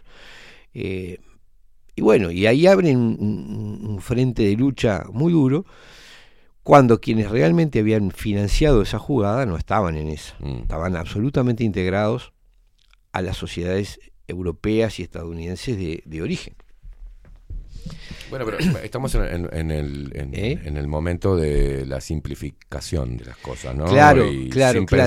pensar la, repetición continua. Ah, Claro, esto el claro. Entonces yo lo veo, que- claro, te dicen la gente, no, porque es, es- esto es judío, el sionismo, no sé qué. No, perdón, yo lo que veo es capital financiero que a principios del siglo XX decide crear el Estado de Israel. Es decir, no es que lo inventa, ¿no? Toma un sentimiento que por supuesto estaba. Claro. Esto es muy común en- Histórico. en la a ver, esto es muy común en las jugadas del capital. El sentimiento de igualdad de lo feminista, de lo femenino, está, está en la sociedad. Ahora, cuando existe lo podés manipular. Si Claro. le metés plata lo podés y lo usás de cierta manera. Normalmente cuando eh, se inyecta mucho dinero, este, hay un, un interés. El, el interés es en radicalizar esa posición. Exacto. Ah, que, que es lo que, lo que sucede hoy. Exacto. Y en, y en, en hacerla operar para objetivos pasa lo mismo con el tema del cambio del- de la cuestión climática y Sí. de lo medioambiental. A ver, todos, claro que existe un sentimiento de preocupación por el medio en el que vivimos. Ahora, una cosa es eso y otra cosa es que lo use para liquidar, por ejemplo, eh, la producción de carne o para liquidar, eh, para sacar a la población de- del campo y encerrarla en ciudades, que es lo, para lo que se lo está usando, ¿no? Es decir, entregarle la tierra a grandes corporaciones que, que en realidad prácticamente no llevan no, no tienen gente en el campo y sacar a la gente echarla tran- tranquilamente que vayan a vivir en las ciudades que se metan donde puedan. Eh, ese es el efecto que produce es- es- este modelo. Enancado en la preocupación por el ambiente ¿no? entonces yo digo así como el, sentimiento nacional de los judíos, así como el feminismo, así como el animalismo, así como el ambientalismo, pueden ser usados políticamente, bueno, este, todos, es decir, toda causa noble puede ser usada políticamente para este, a través de- del- manejo del dinero. Este, yo creo que eso es lo que pasa, que a mí me parece que realmente quien diseña los planes de Israel no es Israel, no es el gobierno israelí. Me dicen, Netanyahu le servía porque este, estaba. Sí, claro, a él seguramente le servía una guerra. Todo gobernante que está en, en- en baja le sirve una guerra. Pero no es, no es él el que tiene poder para, para decidir ese asunto. Y acá viene el tema de el papel que juega Hamas. Es decir, si destacados dirigentes israelíes reconocen que financiaron a Hamas y que su objetivo era debilitar a la autoridad palestina y en definitiva, aunque no lo digan, impedir la creación de un Estado palestino, porque ¿qué pasa? Hamas era tan radical que no podía aceptar un Estado palestino que conviviera con Israel. Entonces, ¿qué hacen? Conviven con Israel a los bombazos, este, reciben financiación, y bueno, y ahora llegamos al tema del dichoso atentado, este, del, del ingreso este, cosa que es absolutamente inverosímil, ¿no? Cualquiera dice, pero pará, es la potencia que tiene, es, el, es el, el país que tiene más desarrollados sistemas de seguridad, un país que ha vivido en pie de guerra todo el tiempo, que tiene toda su, toda su población eh, entrenada militarmente, que tiene los servicios de inteligencia más eficaces del mundo, y es posible entrar con unas camionetas, unos parapentes y no sé qué, y una especie de topadora meterse para adentro y pasar horas recorriendo y matando gente sin ningún problema, sin que intervenga nadie. de- bueno, es poco creíble, muy poco ¿Usted creíble. no desconfiaría? Sí, yo, yo desconfío claramente. Eh, entonces, bueno, sinceramente cuando veo, me pasa con amigos, me pasa, ¿no? Que toman partido, ¿no? Entonces dicen, no, porque los pobres palestinos, sí, los pobres palestinos. A ver, las víctimas son todas víctimas. ¿no? Claro. A mí me, yo lamento tanto la muerte o, lo- o la violación o, el, o, el- o la tortura de un judío como de un palestino, como de quien, lo que sea. Esto es tremendo. O sea, lo lamentable es que estas jugadas de, de ajedrez del poder económico y del poder político, porque siempre hay una alianza, ¿no? Es decir, Sí, claro. no es que Netanyahu no, no sepa qué es lo que está pasando, obviamente sabía lo que estaba pasando y a él también le servía, porque fortalecía su posición. Pero este, estas jugadas de ajedrez que se dan dejan por el camino a mucha gente, significan la muerte, el sufrimiento, la tortura, el asesinato de mucha gente, ¿no? Y eso es lo que está pasando. Ahora, que la emoción frente a ese, a ese sufrimiento nos lleve, nos nuble la mirada y nos lleve a convertirnos en fanáticos de, de Peñarol o de Nacional, yo realmente me cuesta mucho eso. Veo dos estructuras políticas manipuladas, el Estado sionista de Israel y la organización fundamentalista Hamas, que en de fondo se, eh, son socias en ese modelo, Sí. les sirve, este, supongo Hamas recibe mucha financiación por ser el gran enemigo de Israel, Israel recibe mucha financiación por estar cercano a Hamas, y, eh, o recibe mucho apoyo político por tener, ser víctima de- del terrorismo musulmán, es decir, un negocio que le sirve a los dos, y ahí conviven desde hace décadas. Si pará, esto es vos te podés a ver pero dónde estamos viviendo alguien puede creer que un estado tolera que un, un grupo de gente, tipos radicados en, un- en un- una especie de fondito de la casa que ten- le tiren todos los días petardos para No, o sea, a ver, si vos tenés el vecino del fondo que todos los días te tira este bomba brasilera para tu vas a patear, vas, va a terminar viendo el lío. Bueno, esto es inverosímil, o sea, no es creíble que hace 20 años que tienen los tipos ahí, que le cruzan por los supuestos túneles y les tiran eh, unos misiles de, de- de- de- caseros de, y cada tanto Israel entra, les da una viaba, este, mata un montón y después se van y siguen y siguen y siguen y siguen. No es creíble. Ningún Estado tolera eso. Claro. Si lo, lo generan, lo tienen porque lo generaron porque les sirve. Les sirve para ve- vender, para tener a su población militarizada, para tener una gran industria armamentista y para ser una amenaza constante es decir, contra el resto de los países de la región. ¿Por qué? Porque ahí está el petróleo, porque hay gasoductos, porque hay, es, decir, un- es un corazón estratégico Bueno, del mundo. la estrategia ¿no? en este tiempo, en, en- en varios este, eh, en varios ámbitos, no solamente en, en- en el conflicto bélico, que estamos asistiendo a ello. No- nunca habíamos, no me acuerdo de haber tenido tantos conflictos bélicos en tan poquito tiempo, tan rápido, ¿tá? y con tanta información teóricamente sobre la realidad del conflicto, que desinformación. Pero la idea es, todo esto, es mantener al ser humano en estado de alerta constante. Si no es una guerra, es un virus, si no es un virus, es la pobreza, si no la pobreza es el hambre, si no se, se destruye el mundo, el calentamiento. Continuamente en alerta, ¿viste? Porque deja mucho rédito eso. A eso, a eso quería ir. O sea, ¿cuál es la verdadera finalidad de este episodio en particular que viene desde hace... o sea, eh, de Mm. Sí, esto ha sí, habido sí. 70, eh, 70 Es muy, años. muy rica la historia, Muy- digamos, para, muy- para y- comprenderla. y, y siempre todas las guerras de Israel han terminado con cambios en la situación política de la región que favorecen a los intereses que, que, controla el petróleo. ¿no? Esa es la, la verdad de la milanesa.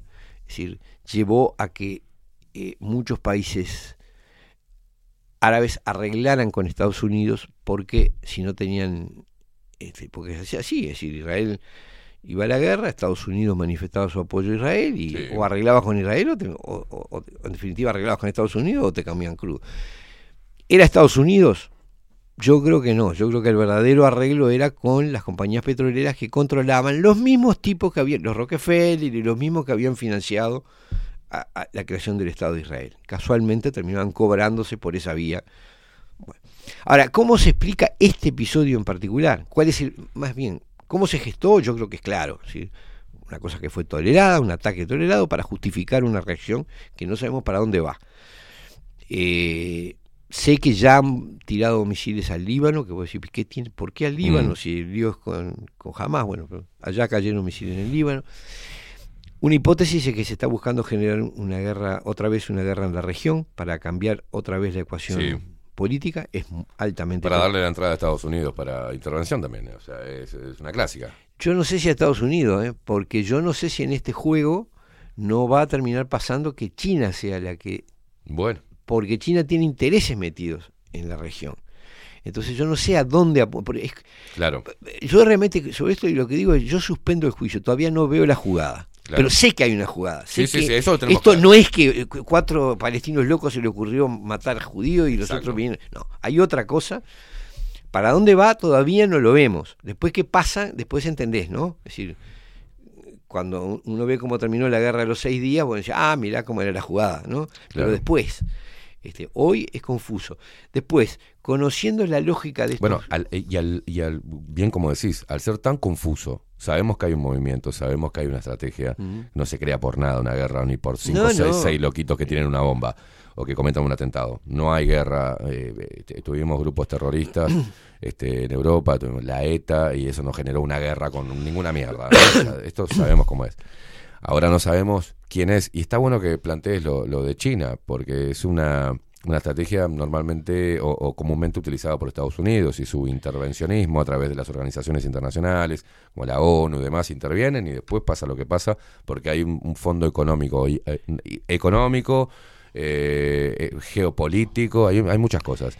Por eso, pero si China, está bien lo que decís, y si es China el que está... Yo por eso, yo estoy, yo estoy en esta guerra geopolítica Claro. dice, bueno, genero yo el alquilombo. Yo creo que hay, hay un fenómeno, hay un fenómeno que es este parece evidente y es que los mismos financiadores de, de la creación de Israel, es decir, esa Sí. élite económica, muchos de los cuales son judíos, Mm. O sea que, eh, pero no sionistas, es decir, no estaban dispuestos a irse al- No. al, desierto ni cosa que se le pareciera.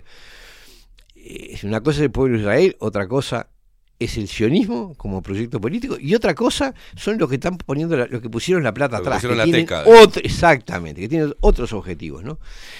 En aquel momento, si por ejemplo Guerra de los Seis Días, todo eso, ellos, eh, es- esa élite eh, inversora, aposta, para mí no cabe duda de que buscaba que a través de la presión militar de Israel eh, los países árabes tuviesen que negociar en aquel momento con Estados Unidos, que era el, el gobierno que, que de alguna manera reflejaba, era la potencia, el comisario, el Claro. comisario global, ¿no? Mi hipótesis es que eh, el dueño del pueblo, es decir, el, el poder económico, que no es todopoderoso, o sea, no es que pueda fabricar, digo, pero opera y opera a través del dinero, el dueño del pueblo quiere cambiar de comisario. Eh, y no puedo asegurarlo, no- pero sospecho que este revoltijo en la zona de Oriente Medio pueda derivar, y, me, parece que el nuevo caballo comisario es, es China, es decir, el- la nueva potencia emergente, y no por casualidad, sino porque desde hace más de 50 años, los mismos que invirtieron en, en la creación del Estado de Israel están invirtiendo en China. ¿tá?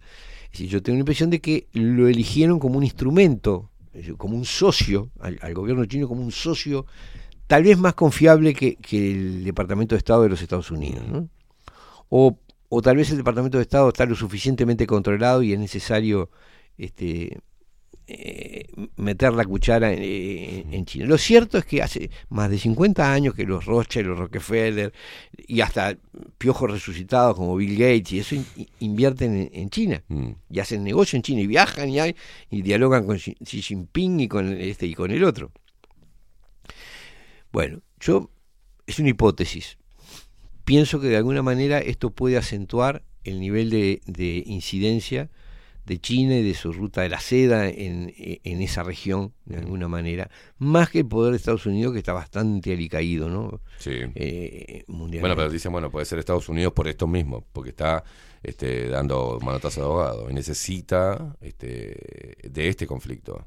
Puede ser. Yo eh, creo que es una jugada que hay que ver, hay que ver cómo se desarrolla. Yo lo que digo, en lo personal, no, no, no me vuelvo fanático de un bando ni del otro, porque no sé para dónde va la pelota. Por eso. Es así de sencillo. Es lo que me faltaba decirte recién, eh, como, como al, al no tener información fidedigna al respecto y al tener la certeza de que hay un conflicto que es histórico, donde intervienen otras naciones, no un problema entre eh, un grupo terrorista, el grupo terrorista Hamas y, e Israel y toda esta cosa de que bueno mueren civiles, lamentablemente muere gente. Sí, claro. eh, eh, Eso, eso estamos todos de acuerdo. Eh, como muere en Ucrania. como decir, murieron en Ucrania. eh, eh, pero, o el- sea, el- pero la jugada es, es, es otra. es más arriba, Sí, claro. Y bueno, estaba hablando de eso ayer este, con una amiga que decía, bueno, el, el- yo escucho, por ejemplo, a los periodistas argentinos, también los de acá, y siempre están con el, con el problema eh, pa- por la galería, o sea, po- eh, para, para la portada. Claro, Pero la- no, no va más arriba ni escarba mucho más abajo. Porque no, entonces digo, y la gente que no, no últimamente no puede con esta batería de quilombos y conflictos y el estado de emergencia constante, no puede discernir. Es que es, muy es que es muy difícil. Y además, otra cosa es que, a ver, yo he leído, he tenido discusiones con, con gente a la que valoro mucho, porque empiezan a hacer interpretaciones bíblicas de esto. Mm. Entonces, yo qué sé, eh, me han pasado artículos donde te dicen que Netanyahu está cumpliendo no sé qué profecía o qué. Bueno, acá dice, por ejemplo, Daniel dice, mira, un saludo para unir, tiene el tema bien eh, presentado, dice, como de costumbre, a propósito de eso, era una ley de la religión que los judíos debían regresar a Jerusalén a celebrar el año nuevo, Rosh Hashanah, Hashanah, dice, purificarse en el templo. Esto ya era tradición desde antes de los tiempos del, eh, de Herodes el Grande, por eso no es extraño que la diáspora judía mantuviera esa ilusión de volver al sitio donde está el monte de Sión, ¿no? Este, Está, es, es- es muy, es muy interesante. Porque hay un aspecto que, que más allá de, la- de los movimientos geopolíticos, del petróleo y demás, hay un aspecto religioso también que se mezcla con eso para generar ese radicalismo. Pero ¿no? es que sin duda, yo no niego el factor religioso, ni Claro. el factor cultural, ni el factor racial. Todas esas cosas operan. Ahora, el problema es que esas cosas existían durante dos mil años. Claro. Como suele pasar con muchas cosas, ¿no? Es Sí, decir, sí, sí. El, el reclamo femenino existía desde allá, pero recién cuando se junta con la financiación, con los medios de Claro. prensa, con el apoyo de, de dirigentes políticos, es cuando se materializa. ¿Qué determina eso? El apoyo financiero. Lamentablemente, uno tiene que ver cuando... No nos olvidemos que el movimiento feminista sirvió en un momento donde la mujer estaba en la casa, pero era un momento de, de guerra continua, morían millones de hombres con, lo- con, lo- con los enfrentamientos y dijimos, "Va, hay que sacar a laburar a la mujer, porque nos vamos a quedar sin mano de obra. Estamos mandándolo toda la guerra, Ese la fue- mina tiene que salir a laburar. Fue, ese fue el primera función. Tuvieron que sacar a la mujer a laburar porque, porque no había quien Claro, trabajara y había que financiar la guerra. Exacto. Exacto. No es un derecho obtenido de la mujer, es una instrumentación No, de la mujer. Hay algún trabajo, hay algún trabajo de autora feminista Claro. que plantea eso, es decir, cómo el feminismo presentando el trabajo como la liberación de la mujer, Claro. lo que logró fue duplicar la fuerza de trabajo Exacto. y que eh, desde el punto de vista del, del capital, eh, el trabajo que obtenía, es decir, el- el- pagando un sueldo que servía para mantener a toda la familia, trabajaba uno y mantenía a toda la familia, se convirtió en que trabajaba, porque cuando el tipo volvió de la guerra no se iba a quedar en la casa, también fue a trabajar. Claro. Y la mujer no iba a dejar de trabajar porque ya estaban acostumbrados a que... Claro. O sea que permitió pagarle, eh, tener a dos trabajando por la plata para mantener a la familia, que en definitiva es lo que le tenían que pagar a uno. Claro, exacto. o sea, se lo, tenían a dos trabajadores por el precio de uno. Eso fue de Fue o- increíble. O, poco más. Sí, Eso sí, fue sí. lo que eh, el resultado mirado desde el punto de vista del interés económico. Ahora, en este asunto, en este asunto, yo lo que veo que hay algo que cuesta, nos cuesta mucho, que es decir, no sé. Claro. Que es decir, bueno, todavía no tengo. Entonces empieza la gente a hacer apuestas, ¿no? Entonces dicen, yo creo que pasa esto. Yo creo. no, pasa, este, eh, ya estaba escrito en, en el libro de no sé quién, en la cosa, en la profecía de no sé dónde, y en realidad ahí dice que Israel gobe- gobernará la tierra y bla, bla, bla, bla. Sí, yo qué Bueno, sé. podemos yo- abordarlo. Hay un tema religioso, hay un tema. pero nadie, claro, nadie duda que de que esas cosas, o yo por lo menos no dudo de que esos temas existen Claro. y el sentimiento nacional judío existe y, bla bla. Ahora, yo digo, cuando una causa pasa dos mil años sin concretarse y se concreta justo, un dato más, este buen señor Theodor Hels llegó a considerar propuestas para instalar eh, el Estado judío en África y en la Argentina. Mm. Es decir, les ofrecieron venderles tierras en la Argentina, ya habían, eh, por eso se- tenían ya el banco. Hay con- mucha tierra en Argentina comprada por los judíos, como acá también. Sí, pero ahora le han comprado es decir, inversores. Eh, Claro. aquel- en aquel momento lo que estaban planteando era venderles un territorio, es decir, crear una entregar, como se ha hecho en Estados Unidos y México, o entre, o entre Francia y Estados Unidos, es decir, la venta de un territorio a otro estado, y que el estado de Luisiana era, era francés y pasó a ser este, estadounidense, y Texas era, era eh, de México y pasó a ser eh, estadounidense en, en su momento. Bueno, esto es lo que estaban ofreciendo en aquellos momentos, venderles un, un territorio, y se les, les ofrecieron también en África. Hertz parece que llegó a, a presionar para que se consideraran esas propuestas, pero este el, con- el Congreso del Sionismo O sea, la parte que religiosa no. Volvamos a la tierra de origen. Sí, no sé si religiosa porque el sionismo no era esencialmente religioso. Bueno, pero se valía de para. Sí, es más, los muy ultra religiosos no estaban de acuerdo. hay, hubo y hay corrientes muy fundamentalistas y, y- y muy vinculadas a la cultura del. Esto me lo explicaba una amiga, Alicia, que es judía, me decía que en su casa eh, sus abuelos vieron la creación del Estado de Israel como un fracaso, como eh, eh, la, la tumba del, del- de lo mejor del, de la cultura y, de la- y- y del- Claro. y del espíritu judío. ¿Por qué? Bueno, porque ellos lo que percibían es que así, los judíos son muy destacados en, en muchas áreas artísticas, Mm. filosóficas, científicas. es- eh, realmente es, es un grupo humano que...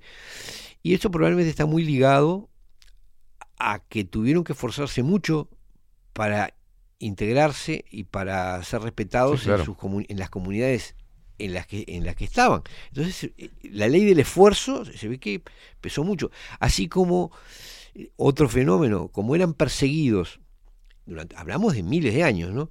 Como eran perseguidos y como muchas veces no se les permitía comprar tierras, eh, los judíos que tenían ciertos recursos económicos tenían que invertir en bienes de fácil conversión y de fácil traslado, es decir, metales preciosos y dinero. Eh, en, en un mundo donde el poder y la riqueza estaba dado por tener tierras, ellos no podían tener tierras. Y además, y si en algún lado podían, no les convenía, porque en cualquier momento venía una, Sí. un cambio de cosas, los corrían y la, que la tierra que hace, te la llevas como. Entonces, ¿qué hacían? Invertían en eh, metales y en dinero. En bienes muebles, digamos. Claro, en bienes de fácil transporte y tal. Eso determinó su, su enorme peso en el mundo financiero. Es decir, cómo la sí, sí. desventaja en lo económico y en lo cultural Mm. en realidad favoreció a la a- o le permitió un desarrollo a la, a la- a la población judía impresionante. No, yo no creo que sea por un tema de genes especiales, simplemente que las circunstancias, a veces las circunstancias duras de vida, te desarrollan facultades y capacidades que el que está cómodo no las desarrolla. ¿No? Decir, Bueno, no nos olvidemos que, que gran parte de la comunidad judía eh, se destaca por ser grandes comerciantes. Bueno, pero ¿Ah? ese- pero el origen está ahí. Y, y- y unos compradores en la actualidad este, importantes para, para China, por ejemplo. O- acá tenemos en, en- en Uruguay muchos judíos comerciantes con líneas este, comerciales. Con. Compran directamente en China. ¿ah? No me sorprende. Claro, o sea, No me eh, manejan, pero mm, este, Claro, e- es una realidad es, eso. no, es una realidad. Y, y yo- el origen, el origen de por qué muchos de los principales financistas del mundo son judíos es porque, como no se, no se les permitía tener tierras, eh, Desarrollaron ante desarrollar- la claro, digamos, buscaron una- hacer su riqueza por una me- por un medio donde la digamos la aristocracia de los países europeos despreciaba.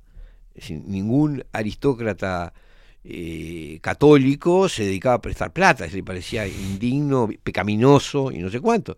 Bueno, el judío no tenía ese obstáculo y además como Ah, no le- eso hacían, por ejemplo, los blancos, los blancos, los blancos uruguayos. ¿Eh? Siempre dice lo mismo. El, el, el- por los blancos de acá, de nuestro país, el partido, ¿viste eso que dice soy blanco como hueso bagual? Sí. Te dan todo, te dan un brazo igual, pero no le pidas plata porque cagaste. Eso es una frase de, de Wilson. No le, no Pa- le pidas plata Eh, a eh, un blanco que- que... se va. Y aparte lo comprobé. Pero no, qué buena idea que tenés, no, porque yo soy del Partido Nacional, pero habría que hacer esto, invertir. No, eh, no, no me gusta la idea.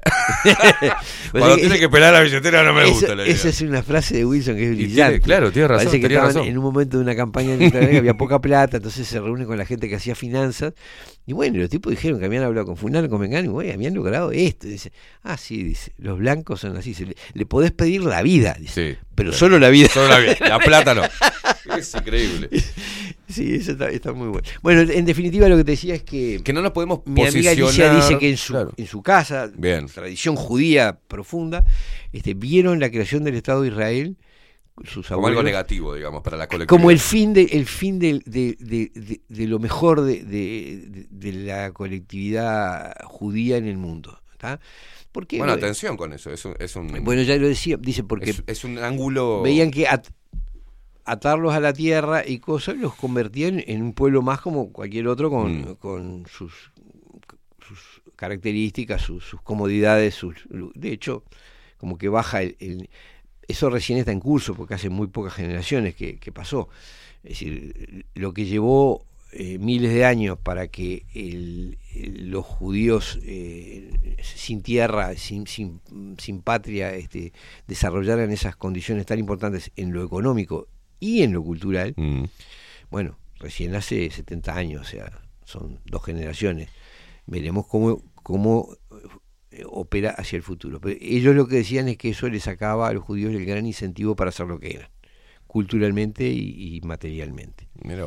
Es muy interesante.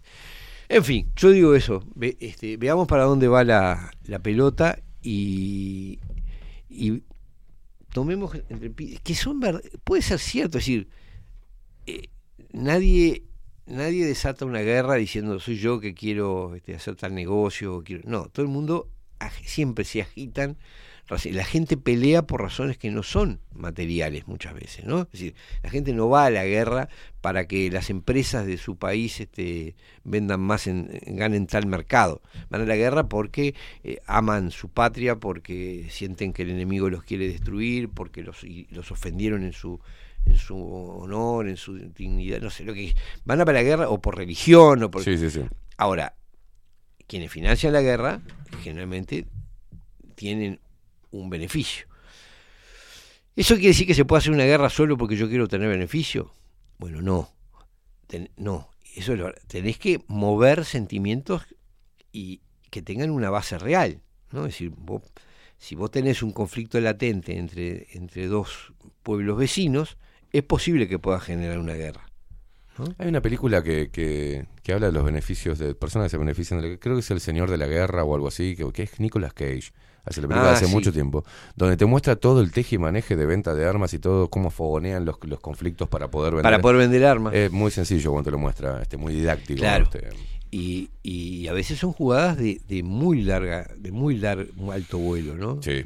Cuando vos ves, por ejemplo, en qué terminaron la Primera y la Segunda Guerra Mundial, en el hundimiento de Europa y el levantamiento de, de Estados Unidos. Esa es la, la, la pura y dura realidad. Pero mientras tanto, hoy, a pesar de todo esto histórico, vamos a festejar en Uruguay algo tradicional como Halloween.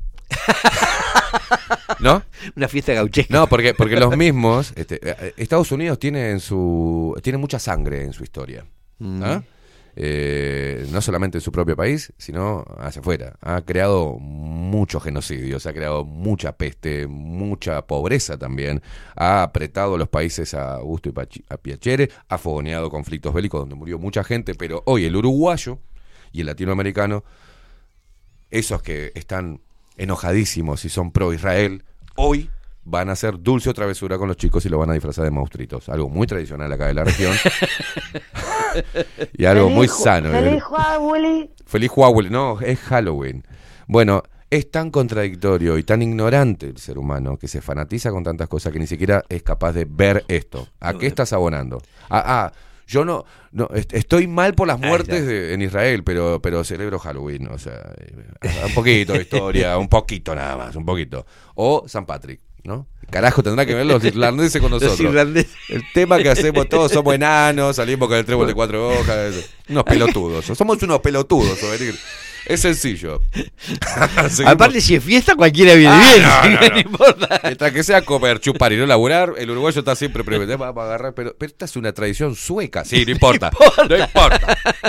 No Y la importa. fiesta es la No, cosa. no, no, no, es increíble. Señoras y señores, venir Sartú, un placer venir. Igualmente. Eh, pasan ya seis minutos de las 11 de la mañana. Se viene Catherine Velázquez con 24-7 Express. Venir, un placer. Nos estamos viendo. Nos vemos el martes próximo. Nosotros nos vemos mañana con la columna de Aldo Matsukeli, eh, Extramuros. Nos vamos con eh, la música del Pelado Cordera. Un placer. Eh, que se quedan ahí prendidos, ¿eh? Se quedan ahí prendidos. Y no- recordá que el próximo sábado es la fiesta lupera. Tenés la, a- el acceso rápido a la entrada al 091-954-955. No te pierdas la fiesta, nos juntamos todos el próximo sábado. Usted está invitado también a venir, ¿eh? Esta vez tenés que pagar, estoy cansado de que vayas gratis. Eh, no, vas, a, vas invitado venir. ¿Cuándo es el? El próximo sábado, en su Rock Bar. Puede ir con su, su pareja, puede ir. La nena no, porque es mucho quilombo. Ah, Vaya buscando babysitter. Nos Nosotros nos vemos mañana. Chau, chau. No hay nada más absurdo que seguir en la trampa. Si sé que me hace libre preguntar.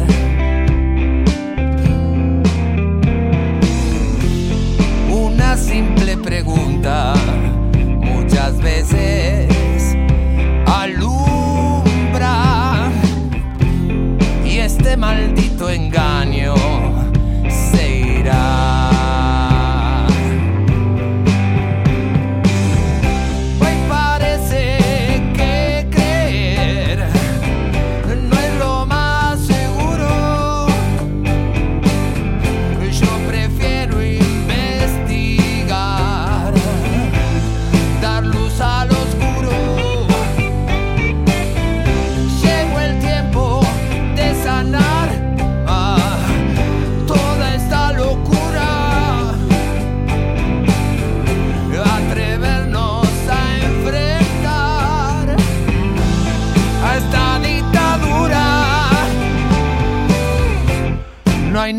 más absurdo que seguir en la trampa. Si sé que me hace libre, preguntar.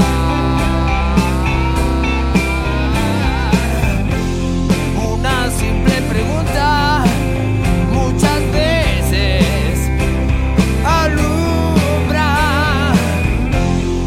y lo que era mentira.